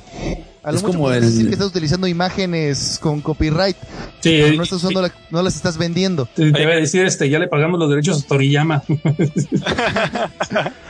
Y a DC Comics, porque sí, no, bueno. o sea, sería como ahora sí que como lo, lo es el Linux, ¿no? Que es un open source. Eh, Este sería también un TGC open source. un TCG open Por, source. por cierto, en el caso de todos aquí, ¿en qué, eh, digamos, de todos los hobbies que tienen, en, de- en qué es lo que más gastan? ¿En películas, juegos, series o qué onda? Videojuegos, diría yo. Yo también, Que más gasto. sí, yo también. De perdida me compro yo un uno o dos juegos cada, cada quincena. No es, pero fíjate que no es tanto porque compre muchos, sino porque ya en dinero sí es un desembolso mucho más grande. Sí, claro. Sí, Y sobre todo un día, ah, pues voy a jugar juegos de PC. son un poco más baratos en la PC. Yo, por ejemplo, pero ah, ocupas una PC chingona, Ahora- entonces el gasto también es muy Yo, grande. por ejemplo, ahorita ando agarrando la, la también la, la tradición de irme al, al botadero de películas a ver qué encuentro. Y así me he encontrado varias películas chidas a 30, 35 pesos. Sí, están fantásticas son películas clásicas, pues, o sea, de, de nuestros tiempos, así pues. No, y luego, luego ocurre, por ejemplo, yo estuve buscando mucho tiempo Seven, quería el mendigo DVD original y en el mix-up nunca fueron para dármelo. Y justo ahorita que ya está en auge el, el Blu-ray, que ya están rematando los DVDs, porque ya lo están rematando, siguen rematándolos todavía hasta la fecha. Ahí la encontré. A mí cuando la estaba pidiendo me decían, no, joven, pues no la tenemos, pero mire, si me la, si me paga un anticipo se la traemos. No, pues cuánto. No, pues la película cuesta 250, con 150 se la traemos. Ah, chingón. No, pues no, y en ese momento no tenía esa lana, ¿no? Y ahora que voy a buscarlo al botadero, estaba en 60 pesos. Sí. E igual ahí me compré Children of Men, que dije, no mames. ¿Mande, bro? Una vez me pasó lo que hice tú. Yo encargué la de Scott Pilgrim. Dije, cuando salga, tráemela. Y acabé desembolsando 400 varos porque me la trajeron de importación de Canadá, cabrón. Ya ¿Qué tu madre. Y pues uno puede estar desesperado. Pero yo aprendí que en Mix Up lo que tiene uno que hacer es tener 3, 4, bueno, ni tantas, una o dos horas de tiempo libre y ponerte a escudriñar entre las ofertas. Siempre encuentras joyas ahí. Siempre. Y por un- buenos precios para lo que es Mix Up. O sea, no vas, vas a encontrar en 30, 40 pesos. Aunque bueno, la de la lengua de las mariposas, así se llama la película, no empecemos con albures. Uh. Esa la encontré en 40 pesos. Y las de Jackie Chan creo que estaban a 2 por 20 pesos y no estoy exagerando. Sí, sí, sí pasa. O sea, el chiste es, digamos, en Mix Up lo que hay que hacer es ir con, no sé, 300 pesos e ir a buscarte entre lo baratito las joyas. Por, porque en Mix Up lo caro te lo venden demasiado caro. Todos los estrenos están a precios que dices, no me jodas. O sea, te sales y te metes a cualquier otro lugar que también vendan las mismas películas, aunque no se dediquen a eso. Y resulta que te ahorras 50 pesos por película. Sí, sí está muy cabrón. Digo que hay que apoyar a la industria, pero tampoco hay que ser pendejo. No, no, pero como eso, como yo te digo, espérate tantito, ¿cuál es la necesidad de comprarlo de estreno? Así como si Angel hubiera tenido esos 150 dólares para darle adelanto, eh, imagínate cómo se hubiera golpeado de, de topes después, al ver que después le encontraba por menos de lo que estaban de Ey, sa- ¿Saben qué películas me esperé como desde... mm, A ver, ¿cuándo salió el Lord- la última de Lord of the Rings? Híjole. Creo que se fue como cuatro años la versión de las cuatro horas, ¿no? La, la, la, la normal, la- la- cuando salió en el cine, ¿cuándo, ¿cuándo salió? Ay, la última del cine, te puedo estar equivocado, pero creo que salió por el 2005, no, el 2003, creo que la última, 2004. Ah, bueno, pues yo me esperé todo ese tiempo hasta, hasta este año Ay. para, para comprarme las malditas películas de Lord of the Rings en Blu-ray, porque siempre que veía las películas estaban bien caras. ¿Qué hubo? Y lo peor de todo, venden la trilogía en DVD como por 100 pesos las tres. no, ah, pues DVD, Río, ya hay otra tecnología ahorita. no, pero, no, de hecho, hasta las DVD, las de DVD daban- las daban bien caras aquí, o sea, en, en Mix Up y lo que me. Sí, pero yo, yo quiero que ahorita se vea todo falsote los efectos especiales, güey, con el Blu-ray, porque A mí lo que a mí lo que me pesó es que, de- que después de que por fin me decidí a comprar las películas eh, de Lord of the Rings, me he hecho otra vuelta el Mix Up otro día y me encuentro la versión extendida en Blu-ray de, de esas de cuatro horas, pero Sí. costando el doble. Y yo, ah, ¿por qué? Pues mira, ¿por qué no estaban el día que por fin me decidí a comprarlas? Porque no las compraba porque caras, pues como están diciendo de que no, no siempre es bueno comprarlas en cuanto salen por el precio. Yo me esperé un chingo de años y nunca bajaron de precio. Y ya dije, no, pues me los voy a comprar. Pero malamente no estaban las, edi- las ediciones extendidas en el momento que por fin me decidí. Así pasa, brother, así pasa, la maldita suerte, sí, demanda. a veces es suerte y talento, suerte también. Suerte. Si te sirve de consuelo, si te sirve de consuelo, este, yo tenía muchas ediciones de colección de varios filmes y hubo un momento difícil donde tuve que venderlo todo, malbaratarlo bien cañón, cabrón. Pero eso tuvo que ser. Hasta la fecha no he recuperado tanto de lo que vendí, pero eh, ahí sí te voy a confesar, tengo respaldos digitales de mis propias películas que vendí. Y eso y me ampara porque tengo todos los recibos. No es tal vez en corte sostenible eso, pero la idea de que lo tuve sí, lo tuve que vender y cuando me dé mi oportunidad me los voy a volver a comprar otra vez. Pero obviamente ya me voy a Blu-ray, ¿no? Las que aguanten, porque hay unas que sí, ya, ya se van a ver muy malitas, mejor me las compro en VHS otra vez. Qué chingón. Sí, no. Entonces, ¿qué onda? Mira, nada más que para platicar eso muy rápido, eh, mi experiencia con el DVD de Tintín. Les va a dar algo de risa porque yo me la compré pocos meses después de que salió a la venta. Ya había bajado un poco, pero sí no me esperé lo que debía haberme esperado. Pero cometí el error de encargársela a mi hermano. Le dije, tráeme el combo Blu-ray y DVD. Andy, Por favor. Específicamente tráeme ese combo. Pero yo se lo dije por una razón especial. Y el güey me regresa con el que es el puro Blu-ray. Hijo. Le dije, estás que rebotas de pendejo. Saludos, hermano de Río. Porque nada más costaba 150 pesos. Checaste el precio de la otra. Dije, no, pero pues obviamente es más cara. Está en 130. Los de Mix Up, no sé por qué hicieron la oferta pendeja, pero así están uno junto al otro y está más barato el combo. Como a veces sí, sí nada más tienes a la, a la mano el aparato de DVD. Entonces, si es, si es mejor tener las dos. Sí me regresé y le dije al chavo, oye, no seas gacho, cámbiamela por la edición de más. Dice, sí, pues va a ser una diferencia, sí, ¿me la pasas por favor? Dice, ¿cómo, cómo? Si esta es una edición más grande. Sí, chécate tus precios. Qué- circunstancias de que, déjale pregunto al gerente. y al final el gerente sí le dijo, no, pues, este, pues como no se la puedes regresar, pues abónaselos como puntos a la tarjeta. Y pues yo estuve de acuerdo. Y pues estuvo chido. Y de hecho esos puntos me hicieron un parote cuando quise comprar unas de Batman. es todo. Hubo final feliz. No, no. Nomás me fue bien. Yo con los empleados de Mix Up no ando contratando otros servicios. Sí. Ah, ¿Qué ya se invitaron todos. No, simplemente pues estoy esperando ¿Qué la señal para empezar el segundo tema, pero no quiero interrumpir. Pinche Río. No quiero interrumpir, cabrones. Estoy así de que pues, siempre, siempre estoy hable y hable. Que si Por pasamos cierto, a... lo- me están diciendo que no dije el nombre del juego, creo. El nombre del juego que les comentaba hace rato es Ya vete a tu casa. A ver, De hecho- ¿pero ¿por qué tiene ese nombre, güey? De, de hecho, aprovechando eso, Es una parece mamada que porque ¿sabes qué, por qué le pusieron ese nombre? ¿Por qué? Para ver qué pendejo preguntaba. No, pero realmente. Para ver qué pendejo preguntaba. Es que es fabuloso estar sentado jugando. y Llegan y, ¿cómo se llama ese juego? Ya vete a tu casa. Y la gente se va bien agüitada. Oh. Pues piensan que los acabas de mandar a la chingada. ya, ves, ya te ríes un rato, les hablas y dices, no, no, no, así se llama el juego, güey. Pero lo hicieron con esa mala intención y tiene expansiones. Por ejemplo, una expansión que todos admitieron que las cartas eran demasiado poderosas, la llamaron ¿qué cochinadotas? Y la que crearon para contrarrestarla se llamó Ya bájale de huevos. ¿Qué pedo? Así son la banda leviatánica cuando no están en el podcast, son todavía más pendejos. Nah, nah, se vale, pues qué diablo. Es mucho decir, la verdad. Yo te quería decir que eh, hay, personitas que se tuvieron que retirar, que se estuvieron disculpando que porque mañana tenían que trabajar temprano. A todos ustedes, pues del Dague de entre ellos, este Alec Tacos y creo que también este, ay güey, se me pasó la otra, la otra persona, se me fue. Ah, Daniela Narato Robles. Primero que nada, pues gracias por estar con nosotros. Espero les haya gustado este, sí, espero les haya gustado este ranteo. Y no se olviden checar desde abajo.net. Este, ya, ya después, ¿qué? ¿Qué dije? ¿Qué? Ok. Ah, bueno.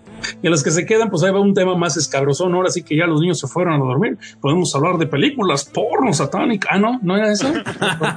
¿Por qué no? Más o menos, más o menos, brother. A ver, a ver, a ver. Bueno, Madoka eh, satánica.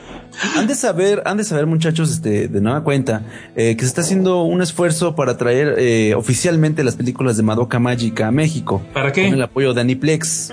Oh, perdón. Eh, entonces, este, bueno, eh, se, se están haciendo los, eh, ya se está haciendo la publicidad. Ya confirmamos que las tres primeras este, ciudades, eh, bueno, una de las cuatro sedes es precisamente el DF, la otra es Guadalajara y la tercera es Monterrey. El día 20 de este mes le revelamos la cuarta ciudad, pero vamos a hacer lo posible para llegar este, a lo más, o sea que abarcar a lo largo de la República. Sin embargo, pues ya de repente como que ya ¿Mande, brother? Guanajuato. En Guanajuato, pues casi, bueno, híjole. Vamos a ver qué te queda más cerca, bro. ¿Qué te queda más cerca Oye, el DF? de Guanajuato porque es la ciudad que sí nos queda cerca a los de Morelia y a los donde sí podríamos ir. Y, y ahí Sí, está ¿no? Muriel, Ori- Muriel ahorita, que es de los primeros, este, acá fanáticos acérrimos de Madoka Mágica, ¿no? Esos que no tienen vida, hombre. Digo, digo, perdón, sí, esa serie. Es muy bonita. Saludos al buen Moni, como de que no. Y bueno, en efecto, se está haciendo eh, precisamente este esfuerzo para, para llevarla al resto de la República. Dependiendo precisamente del apoyo de la gente, vamos a ver si podemos organizar más funciones, pero todo depende de eso. Y evidentemente hay gente que le está, eh, que le está causando cierto escosor, ¿no? Eh, el esfuerzo y sobre todo que, que de verdad ya la compañía de Aniplex haya dado el visto bueno, sí, es, es oficial la, la proyección e incluso en Anime News, Anime News Network, eh, la gente que esté muy entrada en lo que es la materia, pues sabrá que es un eh, portal de noticias muy, muy respetado entre la, entre la banda que es fanática del manga anime. Y ya empezaron las primeras reacciones. Eh, no voy a mencionar tampoco la página de comunidad. Ahorita aquí, este, a los que están presentes les voy a pasar lo que es la liga. Pero comenzaron diciendo que Madoka era cosa del diablo, banda. Así como te escuchan. Eh, así es, ¿no? Su, fan, su fandom es medio diabólico por ciertas razones, pero Madoka Mágica aquí Sí, o sea, como si regresáramos a los noventas, brother, ya mucha gente lo estuvo recordando en el, Twitter mientras ¿Los estábamos, este... Los noventas, ¿nunca supiste algo llamado los pitufos allá por los ochentas? Ah, los pitufos no, no son japoneses, brother. Son comunistas, esos sí, sí. son comunistas. Esos videos que subieron. Y, racistas, racistas porque cuando se ponen malos se hacen como zombies, los, los más negros, los moraditos son los malos, o sea, alusión a los negros. ¿Cómo? Sí, no, y bueno, este post precisamente viene con una screen capture de, del sitio oficial madokemexico.com y viene así con, con letras rojas eh, tachado la palabra lesbianismo, brujerías y paganismo y viene con el siguiente bonito y colorido mensaje que dice. Si pusieran eso en el DVD se vendía, pero como pan caliente, qué mal. y bueno, güey. Perfecta estrategia de Crunchyroll. Ah, no, no es de ellos, ¿verdad? Perdón, de perdón. Hecho, Está, bastante bien este que haya metido la pata de esta manera, pero eh, eh, no creí que hubiera gente eh, muy ofendida con el asunto de verdad porque ha llegado mucho spam, no están ustedes para saber lo que yo tampoco para contarlo, pero ha llegado algo de spam hasta lo que es este la página el portal del Angel Cast, donde precisamente damos noticias de, este suceso. Eh, y bueno, aquí viene este colorido mensajito, eh, eh, espero no les, no les parezca muy largo, ¿verdad? Y dice, dice más o menos así, dice, ustedes saben muy bien que en Japón hacen, pero que incontables caricaturas de esas llamadas animes, o sea, de esas llamadas. Hace unos meses me puse a ver por sugerencia una serie que según era muy buena y era la mejor del año y demás. Nótese la ignorancia de la persona. Esta caricatura se llama Madoka Mágica, típica serie de la niña con poderes mágicos que lucha contra el mal, donde todo el mundo parece ser puro, dulce y cosas lindas. Ok, si todo iba bien, eh, aunque, sea, aunque no sea apto para los pequeñines, de dónde saca esa idea, no tengo idea, la trama en general era interesante. De los 12 capítulos todo iba bien explicado y era interesante hasta el penúltimo episodio. Lo que vengo a decir es que el final de esta serie es abiertamente muy, el final de esta serie es abiertamente muy blasfemo. Eh, nótese, blasfemo porque termina en que según la niña protagonista, spoiler alert, se convierte en una especie de dios. Así como lo leen, porque ella hace un deseo para salvarlos a todos y que, y que para ella salvarlos a todos tenía que convertirse en una especie de dios y volver a hacer las reglas del mundo y todo eso. Nótese también la huevonada de la persona. La verdad, a mí me molestó demasiado y me arrepentí de haber visto esa serie y estuve por echando, estuve pero echando corajes y conversando con Cristo me saqué los ojos porque no puede creer que es vi ese blasfemia. ¿Si sacó el látigo para autoflagelarse? Sí, no, se sacó los ojos, güey, acá. No, no, ¿por No, no, y se pone más interesante, pero dice, en oración, eh, estuve eh, conversando con Cristo en oración sobre lo mucho que me molestó esto, pero al mismo tiempo me sirvió para abrir los ojos y chequen, y darme cuenta que en verdad de allá es rarísimo que saquen una serie que no te hable de esta forma en lo de la eh, del distorsionado concepto de lo que realmente es Dios y pues que carecen realmente de conocer a nuestro Señor. ¿A qué hubo? Está cabrón. Y continúa, dice. Bueno, dice, perdón, perdón, perdón, sí. Ah, perdón, ahí va, eh, y continúa. Dice, y ahora veo como hay una compañía en Facebook por la difusión de una película de Madoka en nuestro país, sí, el portal es mexicano, para, eh, que, esto alcance a nuestros niños mexicanos. Eh, lo que más me saca de onda es cómo veo que muchos jóvenes por la internet hablan de la serie como si fuera una obra maestra y hablan de la protagonista como si fuera precisamente un dios. Y no bastará con eso, hablan de las relaciones amorosas entre los personajes mujeres de la serie. Es triste y pues lo mismo pasa con otra serie que, que comenté hace mucho por acá, eso pues lo dejamos. Eh, ah, no, mira, qué tontería. También llamada Panty and Stocking, o sea, de una vez ya agarró parejo el Señor. que está súper rellena con blasfemias contra la iglesia y nuestro Señor. Eh, cada día veo como el mundo se desvían tanto de Dios. Eso es cierto. ¿Manda, hermano? Para ser justos, eso es cierto. Muy intencionales, muy mamonas, pero son geniales. Sí, no, bueno, pero no, deja, déjame, déjame, deja que termine con esta calada. Dice, cada día veo como el mundo se desvía tanto de Dios, de nuestro Señor, que tanto sacrificio para salvarnos y solamente veo como los jóvenes, eh, que es lo que más me duele, porque también soy, soy una jovencita aún terminando de estudiar, le dan la espalda a Él y afirman con orgullo decir que no creen que, eh, que, Dios exista o algo así. En fin, disculpen toda la explicación, pero este tipo de cosas no, eh, no son sanas para nadie y atentan contra la verdadera fe.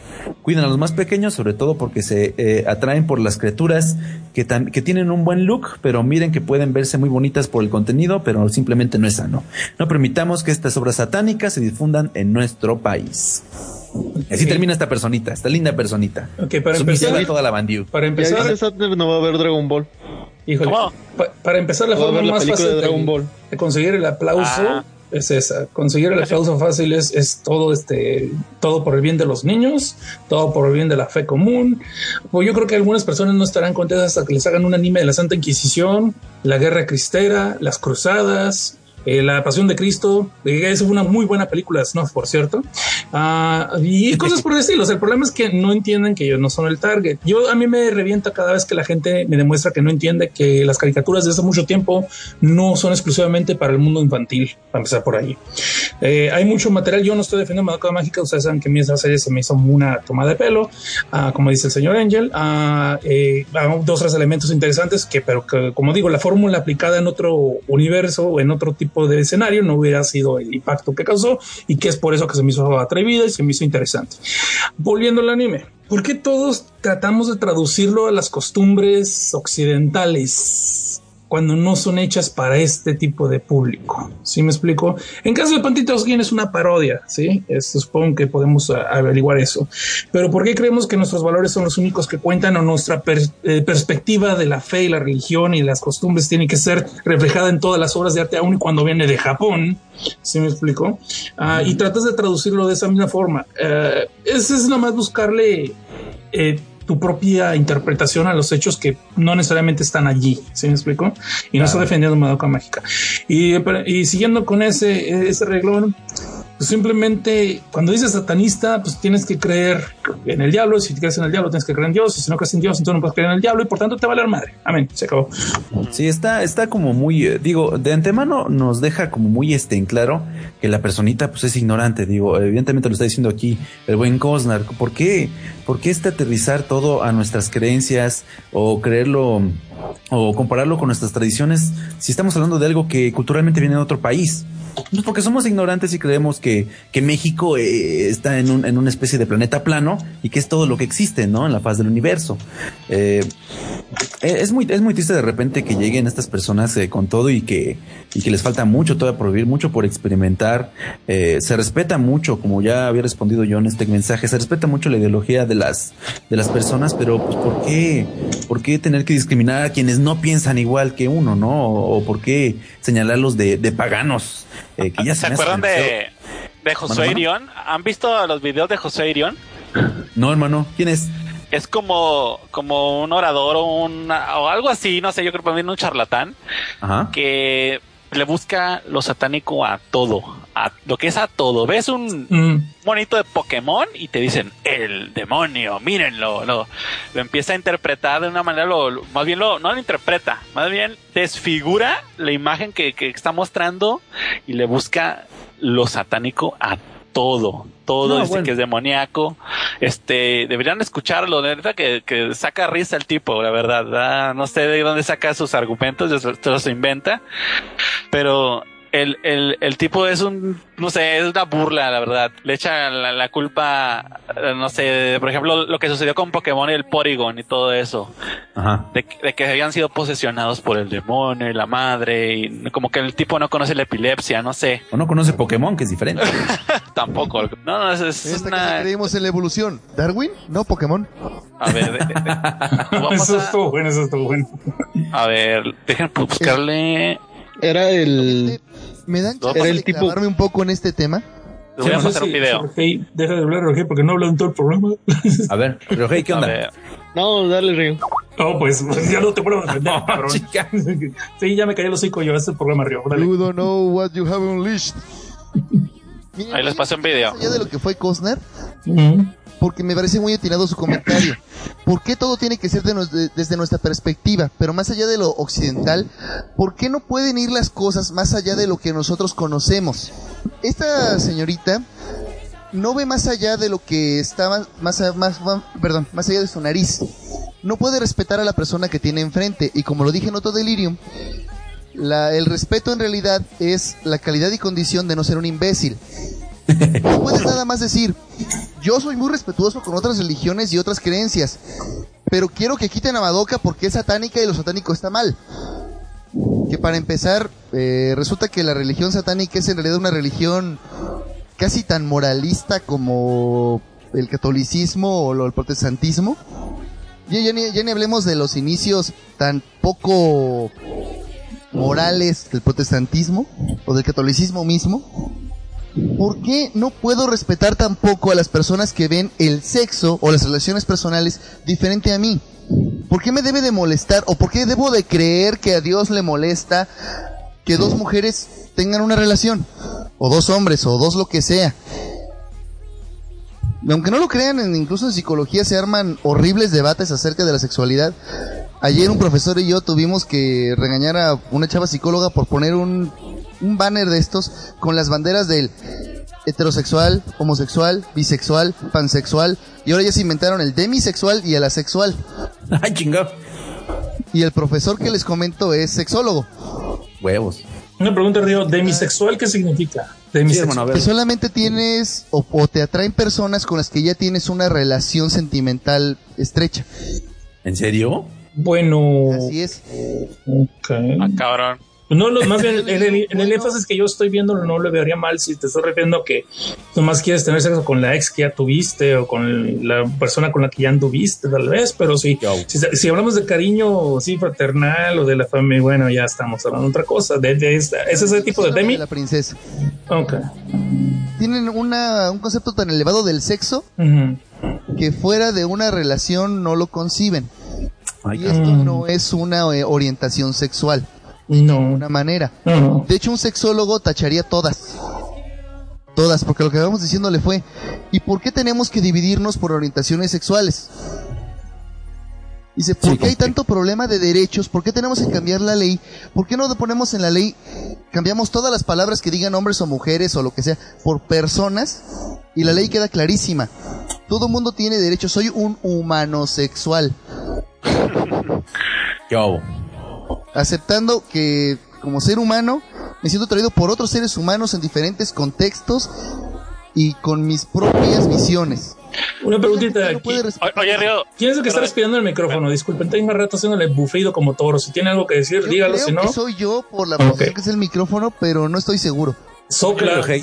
Por, por si. ¿eh? Pronto si hay, si hay aberraciones en Japón como los que se casan con sus almohadas o sus videojuegos, ¿no? Pero eso no es una orientación sexual, es una desesperación social.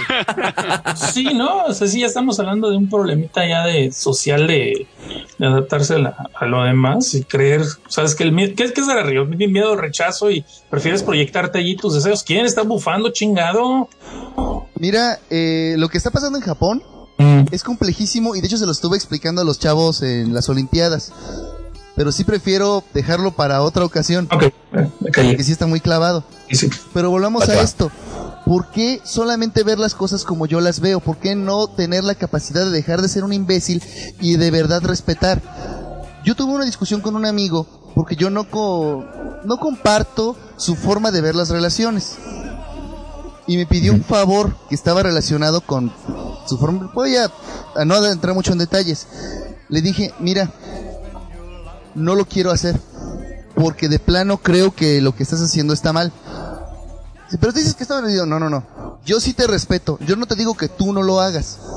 Si las personas con las que tú te relaciones se prestan y todo esto, y si mis advertencias no son suficientes, ok. Yo ya te comenté cómo pienso yo. Pero hazlo si tú quieres. Yo no te voy a detener. Este, pero sí te digo que tampoco voy a hacerlo yo porque necesitamos respeto mutuo. Yo pienso que eso sí es respeto. No le dije, no, tú estás mal, vete al demonio, tú eres satánico y todos y deben prohibir que la gente sea como tú. No. Ahí es donde se dibuja la línea entre decir que uno es respetuoso y de verdad ser respetuoso. Y es lo que no puede ser esta señorita ni muchos religiosos. Y lo peor del caso es que piensan que eso está moralmente bien. Eso es como que lo más peligroso. Les convencen poco a poco de que joder a la gente es algo que se debe de hacer. Y eso pues nos jode mucho. Ya tuve ya un altercado. Eh, se volvió casi meme en Leviatán y me... con un testigo de Jehová que no podía entender las palabras, por favor retírese, no me interesa lo que tiene usted que decir. De hecho se fue y regresó cinco minutos después. Con refuerzos. ah, ¿en serio? señor, no quiero ofender su inteligencia, pero temo que usted no ha comprendido. Si usted desea disculparse o si desea uh. aclararme algo, tampoco me interesa. Es usted para mí un desconocido. No le he pedido su opinión y yo estoy comiendo en un restaurante con mis amigos. Ay, cabrón. Ya le pedí que respetara usted eso y si regresó, quiere decir que no está dispuesto. o sea, te estuvo siguiendo por todos lados. No, nada más insistió esa vez. Y la neta que sí se agüitó. Híjole. Digamos, yo me pasé de danza, lo reconozco. Pero sí me parece cagante que no puedan respetar el hecho de que, que ya le dijiste una vez, señor, no estoy interesado en su opinión. Eso también debe respetarse. Digo, la gente, por ejemplo, ahorita se está yendo a... Vienen los unfollows y todo. No, sí, bueno. Lo bueno es que ese programa El Río. no hay pedo, ¿no? Sí, dale, dale. Pues sí, total, somos los invitados. Sí. Y como decía hace, hace ratito el, eh, el Angel más bien, esto no es nada nuevo. Y los que me encantan, los que me dan, matan de la risa son los testimoniales. Me encantan, esos que leías en las revistas católicas que nos pasábamos entre los otakus para darnos una buena una carcajada. Una pitorreada. Es que yo antes era una de esas personas que se dedica nada más al ocio y a estar viendo cosas satánicas en la tele. Pensábamos que era inofensivo. Pero un día estaba viendo Dragon Ball Z y apareció un tal Satán. Chale. Empezaron a vitorearlo. Sentí que Jesús me alejaba de ese mal camino y tú. No mames. por Dios. Eh, ahí es donde vemos, ahí donde vemos que la Academia de los Oscars está vendida, güey, porque nunca le han dado un premio a esta actuación tan grande que hacen estos cuates. Pero bueno. bueno. No, perdón, yo aquí le, le, paro para no clavarme mucho más. Sí, sí, pero sí quiero dejar esta opinión bien sentada. Respetar no es nada más decir que tú quieres y evitárselo a todos los demás, diciendo además que eres respetuoso. Están cañones, digo, eh, ya estarle buscando chichi a las, a las culebras ya se me hace demasiado obsesivo, ¿no? Eh, si, si, si bien es cierto que el ocio es, es malo, es la, la madre de todos los pecados, pues yo creo que tomarse el tiempo como para empezar a, generalizar es un poquito más preocupante porque no nada más este refleja el fanatismo que es muy, muy este claro aquí, sino que también refleja mucho la ignorancia y lo peligroso que puede ser esto, porque hay mucha gente que ya cuando eh, pone, escucha o lee que alguien está poniendo a cierta cosa, incluso no se diga el entretenimiento, como en este caso, contra Dios, pues evidentemente lo políticamente correcto es ponerte del lado de Dios, ¿no? Por si las moscas. No sabemos si Dios es budista, pero en lo mientras, pues este, le, tratamos de apostar todas nuestras canicas a, ese hecho, ¿no? Y pues sí, te digo, ya ha llegado mucha gente a spamear con comentarios eh, altamente eh, no voy a decir que, ofensivos, sino alarmantes, porque sí hay gente que dice, no, es que esas malditas caricaturas chinas, y yo les he dicho que todos los chinos son malvados porque comen animales que Dios no diseñó así, y tú qué pedo, y son monalizas, brother, en serio. No le he dado cabida, no le he dado espacio a ese tipo de comentarios, eh, por obvias razones, pero sí ha llegado mucha gente a intenciarse eh, en el portal porque evidentemente mucha de la, de la propaganda que, que llegó a este grupo, pues la metí yo, eh, y pues se han dado incluso la tarea de, de, estar preguntando, pues quién soy, incluso ha llegado mucha gente a intentar preguntarme que si yo tengo algo que ver con la organización, de que si estoy tranquilo con mi espíritu, porque lo que estoy haciendo es avivar los demonios de la conciencia, ya sabes, ¿no? Cosas así como, como de Chabelita y no sé si vieron ese programa humorístico mexicano, ¿no? En el que a Chabelita le sacaba. Suárez, ¿no? Sí, le atacaba, le atacaba el demonio del mediodía y mamada y media. Entonces sí está así como que muy interesante. Yo creo que ya con la internet a, a nuestro alcance alcance, con la información más que nada a nuestro alcance, ya no habría, ya no habríamos por qué regresar a ese tipo de, de oscurantismo y de información, no de fe, sino de información, porque aquí también la gente intenta meter cosas que ni, ni de lejos se pueden ver. O sea, no estamos hablando de fe. Eh, eh, a este, a este tipo de cuestiones que son de entretenimiento, o sea, porque pues yo suponía que eso podríamos superarlo, ¿no? Con un poquito de, de buscar, de preguntar. Pero pues aún así hay gente que se escandaliza y que pues viene como de que no a meterle de nueva cuenta, pues leña al fuego, ¿verdad? ¿Sabes que en qué me he fijado y que mucha gente no se ha dado cuenta? Dime, compadre. Resulta que entre nosotros los otakus también habemos creyentes. ¿Y Tal vez pues, sea una revelación para muchos, pero yo soy creyente, soy agnóstico y, y yo no me creo la religión organizada, no me la creo, pero he decidido creer que existe un Dios. Nada más que mi filosofía es, hey tú, el de arriba, si no me vas a decir cómo eres, yo no, les, yo no le voy a decir a los demás cómo eres. Dios está troleando río, por eso soy de la chingada, ¿eh? Mm. No te sé. Dios está troleando, Dios está troleando río, por eso soy de la chingada, bien Megatron. Ándale. Mensaje divino. Re- Toma. re- bueno, repetimos, repetimos Ah, sí, pues toma. La, la censura del cielo, de los cielos. Ándale.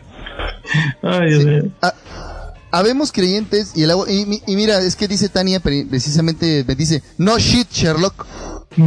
Parece muy El muy obvio, pero no. el problema no es la religión, el problema es el fanatismo. Ese es el Es problema. precisamente el fanatismo, exactamente. O la, y como más bien como decía antes, la capacidad de respetar. Y mucha gente cree que la única manera de responder a estas personas que se fanatizan con su religión es hacerlo a través del el ateísmo extremo. Mandarlos a links de páginas como Ateísmo Brillante, que por cierto, permítame que les diga, desprecio por su mala argumentación, no por su ideología, sino por su mala argumentación. Y entonces, ¿qué generan? Generan conflicto. Podría ser una buena idea decirles, señor, en un sentido religioso, ¿cree usted que está usted en derecho de hablar en nombre de Dios? ¿Está usted seguro de que aquello que usted me dice que según Dios está mal, realmente está mal? No me hable de la Biblia, hábleme de Dios. Por favor, yo estoy interesado en Dios. Así pregunten, preguntémosles así. Y efectivamente a eso no pueden llegar, pero siempre se atreven.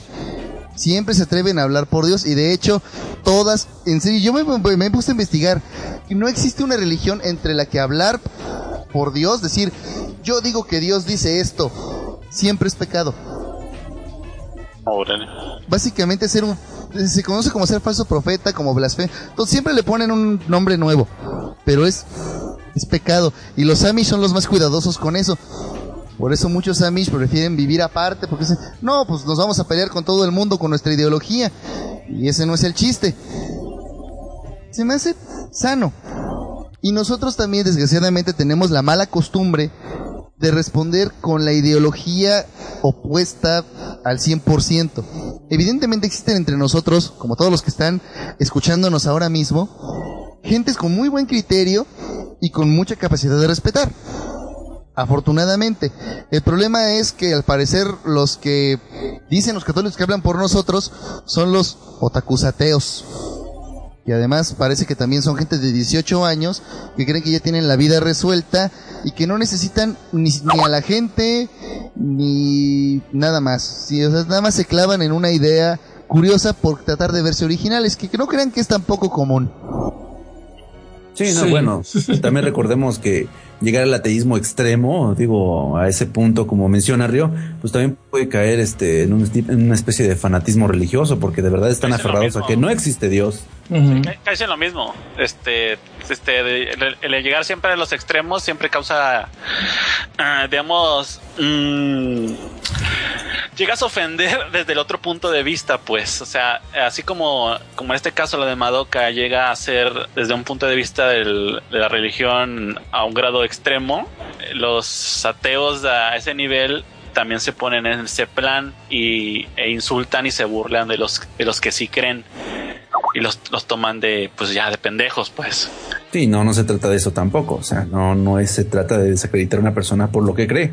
Si esas fuéramos, uh, olvídense, ¿no? Yo creo que estaríamos mucho peor, todavía más divididos de lo que estamos, este, ya olvídense por los países, ¿no? Sino que cada grupito radical tendría como su manzana de control. Y así como en Walking Dead, si te pasas de chorizo, pues te declaramos la guerra, hermano. ¿Cómo ves?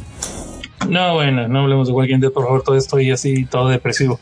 Este, oye, eh, aquí Jordan Torres dice que si los fanáticos religiosos son otakus. Yo creo que es buen punto, buena pregunta. Así, considerando la etimología de la palabra, creo que podríamos decir que sí, sí son. Claro que sí, sí, sí, podría ser. Son fanáticos.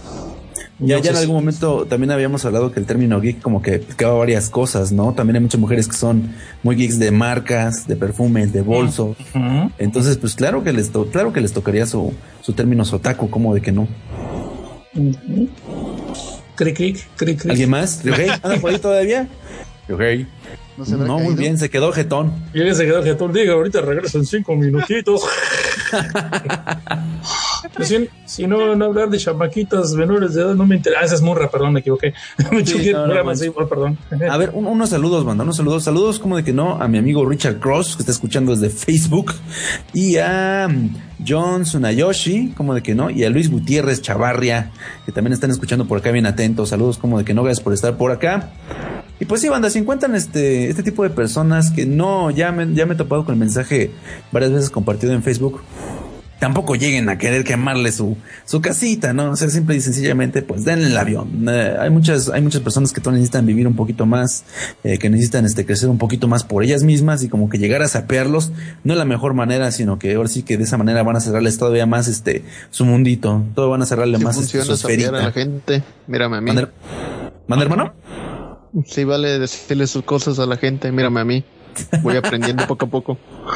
No, bueno, pero pues también hay, que tener apertura, ¿no? Y, y hay, bien que mal, pues hay, más o menos entiendes dos, tres cocolazos y mucha bronca. Yo diría que señores religiosos, este, fanáticos religiosos, este, no sean tontos. Si el, cielo es para ustedes, no le digan a nadie, no quieran pues convencer a más gente, no los inviten, va a haber menos espacio, agarren la onda, quédenselo ustedes. ¿Sabes cuál me encantó usted? Me pasaron una imagen bien chingona de un animal que le está preguntando a un misionero. Oiga, ¿y si yo no sé acerca de Dios? Y pues como no sé, jamás oré, ni fui a la iglesia, ni nada de eso, ¿iría al infierno? Sí. No, claro que no. Si no sabe de Dios, pues no iría al infierno. Entonces, ¿para qué chingados me dijo? sí, sí, sí. sí, sí, sí. Entonces déjame así. Pues, ¿Qué onda? sí, me acuerdo que... muy a gusto. Me acuerdo que también por ahí, por ahí hubo un brother... Eh, por un cuadro comparativo con varias deidades que habían muerto el 25 de diciembre y lo subí al, Twitter. Y empezó también a llegar mucho fanático religioso diciéndome, ay, seguramente eres de esos pendejos que, que le prende su velador al Goku. Y yo, pues mira, brother, conozco mucha gente que le prende veladores a personas ficticias y no veo que se las hagan de pedo, ¿sí? ¿Qué tan descabellado sería que lo hiciera a final de cuentas? Bueno, ya sí, ya sí vamos en ese Mejor o peor si la persona es real. Por ejemplo, la gente que le prende veladoras a Steve Jobs. O a, Malverde. Maradona, Maradona, no sé. O Maradona, el santo de los narcos también. ¿Qué pedo, Saludos no? Argentina. Chepairo. Ya tenemos papa. No, Híjole, no, bueno, papá lo, lo, respeto porque me cae muy bien, no, voy a, no le voy a dar más carro del que de seguro ya está recibiendo ahorita. Uh, lo que sí, yo simplemente, yo siempre le he dicho a otras personas y por eso en la oficina, olvídate, se armó casi una guerra santa. Es, sí, olvídate, fue, fue, divertido. Bueno, para mí fue divertido. Como dije, pues la misma prueba que tenemos ahorita de que Dios católico o cristiano existe, es la misma que tenían los griegos de que Zeus y Apolo y todos los demás existían. Era pura fe, porque a la hora de pedirles un paro, te mandaban por un churro. O sea, seamos honestos. O sea, ¿quieres pruebas? Ah, no, es que todo es fe. Y si haces una pregunta que no puedes responder, te vas porque es un misterio. Misterio, mis huevos, que no sabes y no existe y se acabó. Amén. Si no te aplican el, principio sofista de que eh, existe porque nadie puede probarte que no existe. Mm, sí, sí, sí. La clásica ausencia de prueba no es prueba de ausencia. Exactamente. Y así. Bueno, en fin. Pero ahí está. Ahorita voy a orar por su salud. los dos lados. qué me gusta de la, religión griega? A ver qué. los dioses no estaban ahí para resolverles ni madres. No sé por qué la gente les oraba o la fregada, pero cuando tú te pones a analizar la mitología, cada vez que un dios aparece es para darle en la madre a alguien o a algo a todo el mundo. Así nomás. Ah, nomás a sus hijos bastardos, nada más, y, y visiblemente vas a esos, ¿eh? Porque es, era nomás llegar, coger a lo que se moviera. Y bueno, de- que, que de hecho es una forma muy inteligente de los griegos de, de tumbarse el Sancho. No, mija, este no es del vecino. O sea, Sí. el- no, viejo, no es del vecino, es Zeus vino. Zeus vino, sí. Y Cayó una lluvia dorada. se acabó así de fácil. Bueno, era una Golden Shower, ¿no? Pero estaban Qué de moda bonito. decentes. Bueno, olvida- Sí, sí, sí. No, no. Desde entonces el mejor, el mejor Sancho era el dios, ¿no? El dios que estuviera de moda, Apolo, el Zeus, el Poseidón, el que te cayera así chido. Y ya se salía así el vato, eh, el hijo salía todo negro, mamador. Esto, todo. Hércules es que es hijo de Zeus, tío, huevo. no preguntes más, ¿Por qué orgullo. está negro? Ahí es la maldición de Hera. Sí. Por la vergüenza, sí, la vergüenza, que, que todo el mundo sepa que es un, un hijo bastardo, cosas así. No, no, no. Pero ¿qué te agüitas al. ¿qué, qué te agüitas? Al rato le van a hacer una serie que se llama Game of Thrones. Ah, no, no, no, ya, transnacional. Franquicia aquí. Dania me corrige y me dice que la gente sí les rezaba y se supone que sí, pero lo vuelvo a decir, se supone, el culto existe. Pero piénsenlo, toda la historia, nada más, el único que realmente bajó a hacerle paro a la gente fue el dichoso Prometeo, que ni Dios era, era titán. Un titán. Era una Ujú, madriza. Y, y todo el resto a chingar. ujú. Peleaban entre ellos a chingarnos. Nacían los hijos de Zeus. Los 12 trabajos de Hércules fueron básicamente porque el mundo quedó jodidísimo por culpa de ese güey. Eh, eh, esa era la, la, la Me gusta que esa penitencia. religión es que básicamente es los dioses no te van a ayudar, pendejo. Mueve las nalgas. Si sigues haciendo lo que vas a ganarte es que sí, baje, hable contigo y luego se peleen allá arriba y caigan rayos y no sé, se abra la pinche tierra. No te vayas tan a lejos. sembrar la tierrita, ¿no? No te vayas tan lejos. A Medusa la violan en un templo, le pide ayuda, ayuda a la diosa y a la que castigas a ella y la convierte Sí, en la Medusa, Atena- la gorgona. Atena- Atena la castiga porque, porque, porque la violaron. En vez de decir, no, ay, pobrecita, no. Ahora vas a ser un monstruo horrible. y nadie te podrá ver a la cara porque las convertirías en piedra. Así Sí. es. O sea, Sí, ey, Atena. desde entonces teníamos dioses inútiles, ¿eh? No, no es nada nuevo, ¿eh? Aclaremos. No, Y pues ahí tenemos a- así ya despegándonos un poquito, por desgracia, a nuestros funcionarios públicos, ¿no? Que llega la mujer golpeada y te pregunta el funcionario, ¿y tú no le habrás dado razones para que te madreara? O sea, cabrón. ¿Qué pedo, no? Ya no pues, sabes sí, que tienes que poner que ley ya mejilla. marca que no importa si hay razones o no. pues, ¿Qué pedo, no? Híjole, no, bueno. Pues ya es cosa del funcionario. Es que qué, qué- qué interesante está esto de la madoca satánica, ¿verdad?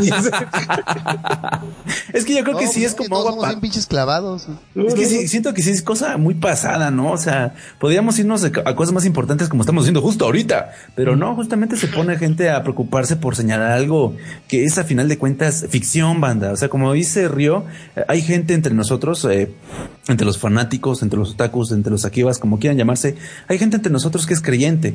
Y esa gente que es creyente sabe que las caricaturas son ficción. Saben que el cine es ficción.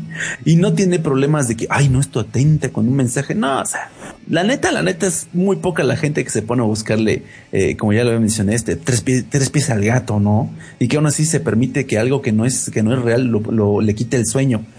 O sea, por eso tenemos a Nostradamus y Nostradamus era famoso por ser un estafador. Sí, de hecho. Y ahorita, pues, uh, sí, no, es pésimo. O sea, como que quería hacer este, lo- un poema que no rima como los japoneses, pero pues no, no le quedaban al brother, ¿no? Entonces, Se era el Arjona, de, villarona. el, el Arjona de la antigüedad, ¿nunca tal vez. Perdón. ¿Vale? ¿Nunca viste sketch de, de Penny Teller Mm. donde está tratando de sacar profecías de una canción infantil? Oh, sí, sí, sí. Eh, de- de- desacreditan muy machina los, a un seguidor, al, al famoso autodidacta teólogo de, de que te dice cómo es que cada profecía la acomodan, cambian letras, las voltean, cambian anagramas y todo el rollo para hacer lo que coincida con el hecho que ellos quieren probar. ¿Cómo se le llama eso? La, la una profecía que tú la, la profetizas después de un evento, que tú la acomodas. Hay una palabra para eso. Lo que tú buscas es la profecía autocumplidora, pero no es el mismo proceso. No, no, no, no, no, no, no, no es profecía autocumplidora, eso es otra cosa. Profecía autocumplidora es cuando tú dices, este, me- este día me dio de la chingada, vas con tu actitud negativa y te va de la chingada. Claro. No, no, no, es otro tipo de... Bueno, luego, luego investigamos esa palabra, pero es cuando tú dices, eh, cualquier cosa que se haya dicho, sí, es como el famoso cuando fueron las Torres Gemelas que decían que Arjona lo había dicho en unas canciones. Se tocó modas, sí, no, no, sí, no, y salió en, el, en, periodi- en, en reportajes y en la televisión, bueno, en el canal 34 sale cualquier pendejada, ¿no? Pero... fuerte. Sí, ¿no sabían eso? ¿No sabían No. eso? Sí, y que, que no- nunca me... No, perdón. No, vas. no, síguele. Como yo no conozco mucho la música de él, no te puedo decir qué canción era, pero sí hasta ponían la imagen de la- del avión cayendo a la torre gemela, tirándole todo eso y poniendo música de fondo la canción que decían que estaba profetizando ese evento. Qué cabrón. Te lo juro, sí, yo me... Anda de moda un fotograma de la serie de Johnny Bravo, Mm. Donde se ve por una ventana un edificio y un avión. Y se supone que todo el mundo dice pues que el episodio salió tres meses antes del 9-11 y todo el mundo, oh por Dios, profecías en Cartoon Network. En Sí, serio. eh, es lo que te digo, tú le estás encontrando algo que, que no tiene relación, que le acomode a, a algo que tú quieres demostrar. Cualquier, cual- cualquier cosita, cualquier cosita. El famoso, no nos vemos tan lejos, el famoso diciembre 22 del 2012. ¿Quién sabe qué habrán querido decir? A lo mejor se les acabó el papel para el siguiente calendario, no sé, cabrón. A lo mejor dijeron continuará, el, el otro sale en el siguiente trade paperback, en el siguiente volumen, y pero ya. ¿Sabes qué es lo peor? ¿Mm? ¿Mm? Que en el 2011 ya habían encontrado un calendario maya más completo. Ok. Ah, cabrón. Ese se acaba el 3. Como al 2100 y algo. Ah, ya no. ya existía otro más, o sea, entre esos dos, más antiguo que también lo ignoran porque es que ya no, ya no dice nada de las profecías, ya, ya no concuerda con mis descubrimientos. Ujú. También no- hay otra profecía maya del 2036, Ya llegó. Ya la tenían preparada para cuando fallara la del 2012. E- Ese especial que dice Río de Penn and Teller sobre lo que es las profecías del fin del mundo. Ahí te, te hablan como de como cuántas fechas, veintitantas fechas que decían no se acabó aquí todo tanto eso, no, No, se empiezan a no se meter acabó". papeles Sí. con fechas. Y decían el por qué había dicho que dónde iba a empezar todo el problema. No, y, y está increíble ese especial donde estaba una persona que estaba organizando una expedición porque el mundo se iba a acabar en el 2012, entonces que ya estaban juntándose para irse a quién sabe dónde por las eh, luces solares. Ya sabes el problema este de, de- Qué de las fuerte. explosiones solares y todo eso, que van a ser los únicos sobrevivientes. Y te quedas tú, desgraciadamente, igual que la religión, muchas veces es más fácil creer en lo que otro te dice para echarle la culpa o si es que no puedes hacer nada es que ya está predestinado, es que no está, está fuera de mis manos, en vez de tratar de tomar la rienda y hacer un esfuerzo y hacerlo por ti mismo. Así como dicen en la religión, el- el- la mejor excusa para las cosas malas es el diablo. El diablo me tentó. No, es que tú quieres andar de cabrón. Punto. Sí, claro. Sí. Sí. Sí, sí, sí, tú querías andar de cabrón, tú querías hacer de borracho, querías andar haciendo esas cosas, no escuchabas a la gente. El diablo, el diablo no, el diablo es uno, güey. Sí, el diablo es uno. Y, el, y Dios también es uno. ¿Por qué? Porque es el que crea y el destruye. Así de fácil. Yo no creo que este cualquier invento que tú me menciones, no creo que se construyó solito. Hubo alguien que pensó en una pieza, empezó un procedimiento, eh, tuvo que conseguir el metal, tuvo que darle forma, tuvo que ensamblarlo, tuvo que correrlo, darse un madrazo, o así como Río en su carrera de sacos. Este, ¿sí me explico?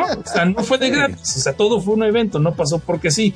Eh, pero bueno, esa es mi estúpida opinión nada más. Tómenla con un granito de sal, ¿no? Muy bien, brother. Me agrada. a ver de películas, no sé. Muy buena, de hecho. Sí, no, me, late, me late eso, brother, justamente. Digo, yo creo que incluso personas así como muy, muy iluminadas en su tiempo, quien, ustedes quieran, ¿no? Tomás Alva Edison, este, el buen Einstein. Creo que en ningún momento dije- se pusieron a pensar, no mames, le acabo de dar al clavo. No creo que jamás se hayan puesto a agradecerle a Dios, o creo que ni siquiera se acordaban en dónde estaban, ¿no? Eran personas muy, eh, muy enfocadas a lo que estaban, en lo que estaban logrando y pues hasta, ahora sí que hasta no ver, no creer.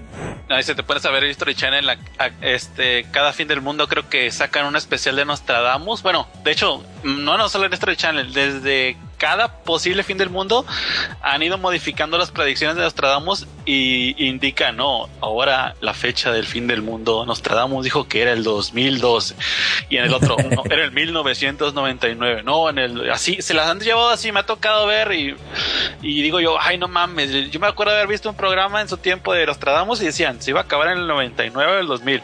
Y Ujú. ahorita en History Channel lo ves y sacan otro especial de Nostradamus para decir que ahora dijo, no, fue el 2012. Y cuando venga otra fecha, no sé cuándo, ¿cuándo es el próximo fin del mundo? ¿Alguien sabe? No, brother. Ah, 36. Ah, pues para, para Ah, pero entonces. dice Ragnarok que hay otro en el 2018. Ah, pues para el ¿Qué hubo? 2018 va a haber otro especial de Nostradamus donde va a decir que Nostradamus dijo que fue el 2018 y así se la llevan. Y si no, pues vean alienígenas ancestrales y lo atribuyen todos los aliens. Charlie. ¿Tampoco me quieres, cabrón? ¿Cómo voy a andar viendo yo esa mamá? Estamos mal. Pero mira, en ese mismo eh, sketch que, que comentaba Coslar, de. Bueno, te pasan que el tipo que hace los procesos de Nostradamus saca sus libros como los cómics de Superman. Les va actualizando fechas y personajes. Así como en su momento hubo Superman contra Hitler, ya de repente hay Superman contra Saddam Hussein, Superman contra Osama Bin Laden, Superman contra el. No sé. eh, contra los Contras. este, lo- se va actualizando de la misma manera los libros de Nostradamus. Sí.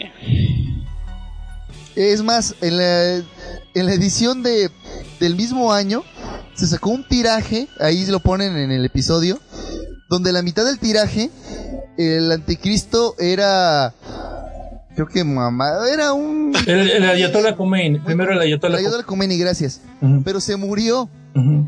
Y Chale. entonces lo tuvieron que cambiar en la edición del mismo año, en el siguiente tiraje, por Saddam Hussein. Órale. Qué chingón. Pues, qué chingón poder hacer eso, ¿te imaginas? Sí, no sacas a alguien de la banca del fin del mundo y lo pones, está toda madre, ¿no? Pero la bronca es de que no tanto que este tarado lo saque los libros, sino que la gente se los siga comprando y nadie diga, oye, mi cabrón, pues me estabas diciendo que era el otro día, me dices, pues qué chingados, ¿no? O sea, el problema es que se lo siguen comprando. O sea, no se pone a pensar, güey, pues este es un pendejo. Sí, esto es una mamada, ¿no? Los mismos Penn Teller. Cuando él dice, reemplazamos en la palabra mabús la letra A por una E, tú, espera, si puedes hacer eso, podría ser cualquiera. es que Mabush, eh, realmente era, eh, era Mabush, quitas la A porque no se, no se pronuncia en quién sabe qué idioma, la M la tienes que voltear, realmente es W Bush. ¿Qué hubo? Ese Si era no, todo su es rollo. al revés, como Sí. volteabas la U, le volvías a, Ajá. lo volteabas al revés la palabra mabús y era Saddam. Sí, exactamente. Cualquier pendejada así. No, no, y dices, quitas este, pones esa, eh, esa letra no estaba incluida en el anagrama. No, no, es que sí se puede poner por las reglas de quién sabe qué. Ah, que la chinga. Y durante Ah, meses así ha sido durante mucho tiempo. Mucha gente sigue siendo fanática de Nostradamus. Eh, cada quien. Por eso es en el sketch estos chavos que dicen, y viene el tren y clic, clic, clic, clic, clic, clic, clic, clic, clic. Dicen, eso significa que esta, eh, que, los- que esta canción predijo que iban a llevar a los presos de Auschwitz en tren. Y por eso oye clic, clic, clic de los soldados que van pasando con sus buscas y le va haciendo clic, clic, clic. Dice, up to the town, o sea, y llegan al pueblo de Auschwitz, Alemania, y tú. Sí, sí, hace como cinco Ojalá. profecías con esa misma rima infantil. Le va cambiando. No, no, las reglas es donde tren de esclavos. Después de Auschwitz y después la caída de la bolsa de valores. Después de esto, lo que te digo, así, siendo simplemente las, las ruedas del carro son redondas, redondas, van por el valle. Ya sabes que esa rima infantil, ¿no? Qué Ok. cabrón. Pues eso, Sí. creo que ahí está. Sí, de hecho llegaron a comparar a las Torres Gemelas con qué, eran dos dragones o dos gigantes, no me acuerdo cómo era la, cómo era el show y le interpretaban como que eran las torres, pues así. Pues ya. Ah, los dos potencias, eran las dos potencias, cierto, también. Yo creo que la gran ramera que dice la Biblia tal vez sea Madoka. Me agrada, me agrada esa, esa profecía, brother. No, bueno. ok, pues yo creo que vamos a las visitas tienen sueño, pero no en mi ¿Tienes programa. Pues sí, señor, ya es, ya es así como el fin del tiempo oficial. Yo no voy a parar el programa hasta que me digan, pues ya nos queremos ir a dormir. Me quiero jalar. Si ir a dormir, por mí perfecto. Pero tiene que acabar algún día. Vámonos. Vámonos. Vámonos todos, pues. Bueno, señores, pues vamos a mandar rápidamente los saludos a los que se quedaron y a la gente que pidió saludos. De una vez le voy a mandar su saludo al buen Arturo, mejor conocido como Hazard, que nunca tiene el chance de venir a oírnos. Pero siempre me pide saludos y la otra vez sí le mandé saludos, pero efectivamente quedaron en los cinco minutos que no se oyeron en vivo. y pues valió madre, ya no, ya no puedo escuchar sus saludos en la versión grabada. Pues vamos a saludar al buen Jesús Ama, al gran Seifer, a Tania Pineda que siempre nos viene a escuchar. Todos los programas que salgan en Faster FM siempre tiene abierta la página. Gracias por eso, Tania. Chica genial, la neta. Al buen David Ichi de Leviatánime que estuvo aquí pasándome algunos datos por teleprompter. Ah, muy bien. Puta madre. Al gran Cano, por supuesto que sí. Dejen de comentar porque me tapan los nombres. por supuesto, hay like tacos. Y yo no sabía que era una chica japonesa. Ah, no, ¿verdad? Andy, güey. Mándeme. Al buen Mike, que nunca lo había visto por aquí. Supongo que alguno de ustedes lo trajo de su Hola, Mike. A Sora Sajima, Nomás dis hora. No, dis hora ya con eso. No, no, no, es otra persona que se llama Alt Fauste, algo así. Bueno, El buen Crush Dan, que nos estuvo troneando la mitad del programa ahí en el chat. ¿Qué hago? Al buen Oscar García, a Citrosh, a Stretcher, insisto con lo de pinches nombres. A Cristel Betty, que nomás porque ya tiene rato no le digo lo de pinches nombres. Ay, perdón. Al gran Ryunosuke, que me imagino que quiso ser original. no Mm. Es Ryosuke, no, no sé. Oh, que la Al gran, al gran príncipe sin corazón. Ay, güey. Buen Nick, chido Nick. a Jordan Torres, a James S., al gran Sakuragi que también anda con frecuencia en los programas, al gran Darío Alexis, a Dodecaedro por supuesto, un besote, a Toro Rodríguez, a Lalo Cruz, a Cassandra con K por supuesto. Yo tengo ganas de que entre un día Cassandra con C. y ver una batalla épica en los comentarios. Mm. Vamos a ver. También a BK201, a Exiled, por supuesto también al buen Shaq Espacial, que también nos hizo un buen, un muy buen paro en las pruebas. Sin él esto no sería posible. Al gran Waldo, por supuesto, al Pyro de Persona No Se Cae, no Yay. se ofendió con nuestras bromas argentinas. Ah, bueno. Aquí no, pues espérate, em, pues ya que. Eh, también saludos al gran Ragnarok, a Arturo Marín, a Kirika16, que no sé si viene entrando, y pues a los que se quedaron como guest, los que no, no tenían cuenta, sean quienes sean, queridos amigos, un saludo para ustedes, ya saben que de todos modos se les aprecia. Esto fue el primer delirium colectivo, que nunca se había hecho algo así, al menos con ese nombre y tan planeado. Ah, ok. Estuvo chido. Muy bien. No sé, ya he tenido invitados en el Delirium normal, pero nunca había habido algo así. Pues tan pro. La neta estuvo muy pro desde mi punto de vista. Nos, nos prostituimos muy fácilmente, sí. Ah, no era por eso. hermano, ya lo El río se cayó, cabrones. Es como un Ah. delirium perfecto. Delirium sin río. Era lo que le faltaba al programa. Muy bien. Bueno, señores, pues es aquí cuando dan las vías de contacto de sus podcasts. Ok. ¿Sale, Wal? Ah. ¿Sigue ahí? Ryuhei se, se tuvo que ir. Cinco, Ah, mi- cinco minutitos, yo, ¿verdad? pero- pero yo represento, por soy su chicle. Este, Si no, no lo dejan entrar a la cabina virtual en su programa. Ah, pues escuchen Zambir, este creo que la página es uh, droguezambir.blogspot.com. Este y también este la mía es eh, freak del espacio puto blogspot.mx. Muy bien, brother. ¿Tu Twitter? Arroba amner-freak. ¿Qué hago? Más fácil no se puede. No, pues sí. Sale, mi buen Seth. Acá tus vías de contacto, hermano. ¿Ah, yo primero? Ok. Yay. Ok. Bien gay. Digo, ok. Este, entonces dicen, no, pues yo soy Seth Conner. Primero que nada, gracias por habernos acompañado y haberse desmañanado. Ahora sí estuvieron bien bravos. Por favor, dejen sus opiniones sobre el tema. En serio, no lo demás, mágica satánica. Pues sí, obviamente sí, vamos a hacer una quema y una marcha y todo eso. Luego nos organizamos por el Twitter porque somos revolucionarios de sofá. Y después de eso, sí. Y el primer tema, pues ya saben, muchachos, yo sigo apoyando lo del fansub, pero que sigan sus propias reglas. MC Anime, ahí, ¿para qué me hago, güey? Ahí me doy mis visitados ¿Cuándo era la por los dos. Sí, ok. Ah, sí, no, de hecho, pues hay que decirlo. El 15 de abril es el día del fansub. Acuérdense, vamos a hacer los promos igual porque sigue siendo, nosotros no son Jedis que ya después damos la orden 66, no. Pero acátense las reglas y modifíquense. Que Los tiempos cambian y solamente sobrevive el que evoluciona, chavos. Ahora, sí, en desde abajo.net, pues ahí sí hablamos de filmes, ¿no? Así no nos metemos tan temas de yo creo por eso no nos escuchan. Y estamos en pues ya que los viernes también en vivo por MixLR, diagonal, pues ya que, donde me acompaña, pues el mi querido amigo Murrel Moral, el doctor Soyman, tenemos a Budo de Nerdos. ¡Ah! Y tenemos una chava bien, bueno, una chava bien simpática, y se llama Chizuka Crona y el catálogo. Y pues vías de contacto desde abajo, arroba desde abajo en Twitter, pero mejor búsquenme por Seth Cosnar y ahí me encuentran y cotorremos chido. Bye. Gracias por su atención. Bien, entonces, brother. Y pues yo, yo fui su buen amigo Angel, muchachos. Este, escuchen el Angel Cast este viernes, este viernes a las 9 de la noche. Ya grabamos por fin el, eh, la grabación. Hacemos la grabación número 100. Esperamos que nos puedan acompañar en angelcast.com. Vamos a tener sorpresas, unas sorpresas así para todos ustedes que nos hacen el favor, nos han hecho el favor de aguantarnos por 100 programas. Me pueden seguir en Twitter como arroba Angelcast. Pueden buscar de la misma manera en Facebook, simplemente busquen Angelcast y van a dar canto con el fanpage, como con mi cochino perfil personal. Así que pues bueno, mi buen, mi buen, mi buen Río, fue un placer estar por aquí, brother. Gracias por la invitación. Pues así muy rápido para toda la gente que vino por ustedes y que ya sabía yo que no iba a entrar si las invitaba yo.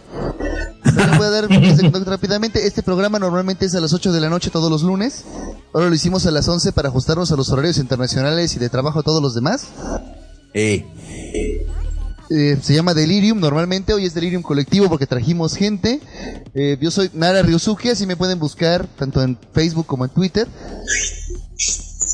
Mm, Pueden darle li- like a la página que tenemos en Facebook que se llama Delirium Podcast, ahí se van a enterar de cuándo vuelvo a invitar a esos cabrones. Espero sea con frecuencia porque pues la neta es que sí se pone chido esto. No, nos puedes invitar frecuentemente, porque vengamos es otra cosa. No hay broncas. Bueno, y les hago la advertencia, los programas regulares este, son igual de clavados, nomás que pues nomás estoy, no, estoy yo, a veces hay invitados, cuando se puede. Este, pues, no, no vayan a esperar una cosa como esta, pero también estoy seguro de que les va a gustar. Y bueno, pues, esto ha sido Delirium Colectivo, cambiando el mundo poco a poco, cambiándolo desde abajo. Eh, hasta el espacio. Ok. ¿Qué hago? Yo no encontré una buena referencia. No te fijes, hermano. Que el Santo Angel nos bendiga, porque Madoka es del diablo. Pudiste haber dicho desde abajo hasta el espacio de lo absurdo. Ah, muy bueno. bonito. Ok, cuando hagamos Delirium Colectivo con estos mismos invitados, ese es nuestro lema. Desde abajo hasta el espacio de lo absurdo. Formación Ay, madre. 4567, órale, formación Power Ranger. Chale. ya vámonos. Ya nos vamos a la chingada y se ven. Ah, muchas gracias. Nos vemos aquí mismo en, en Faster FM la próxima semana. Sí, Pai, lo hicimos a las 11 de la noche para que te desvelas hasta las 5 de la mañana. Ya. Era un complot. Sale banda, bye. Ay, ya, corta- Bye. córtale, me quiero ir a... Ya, ya le corté. Ah, ok.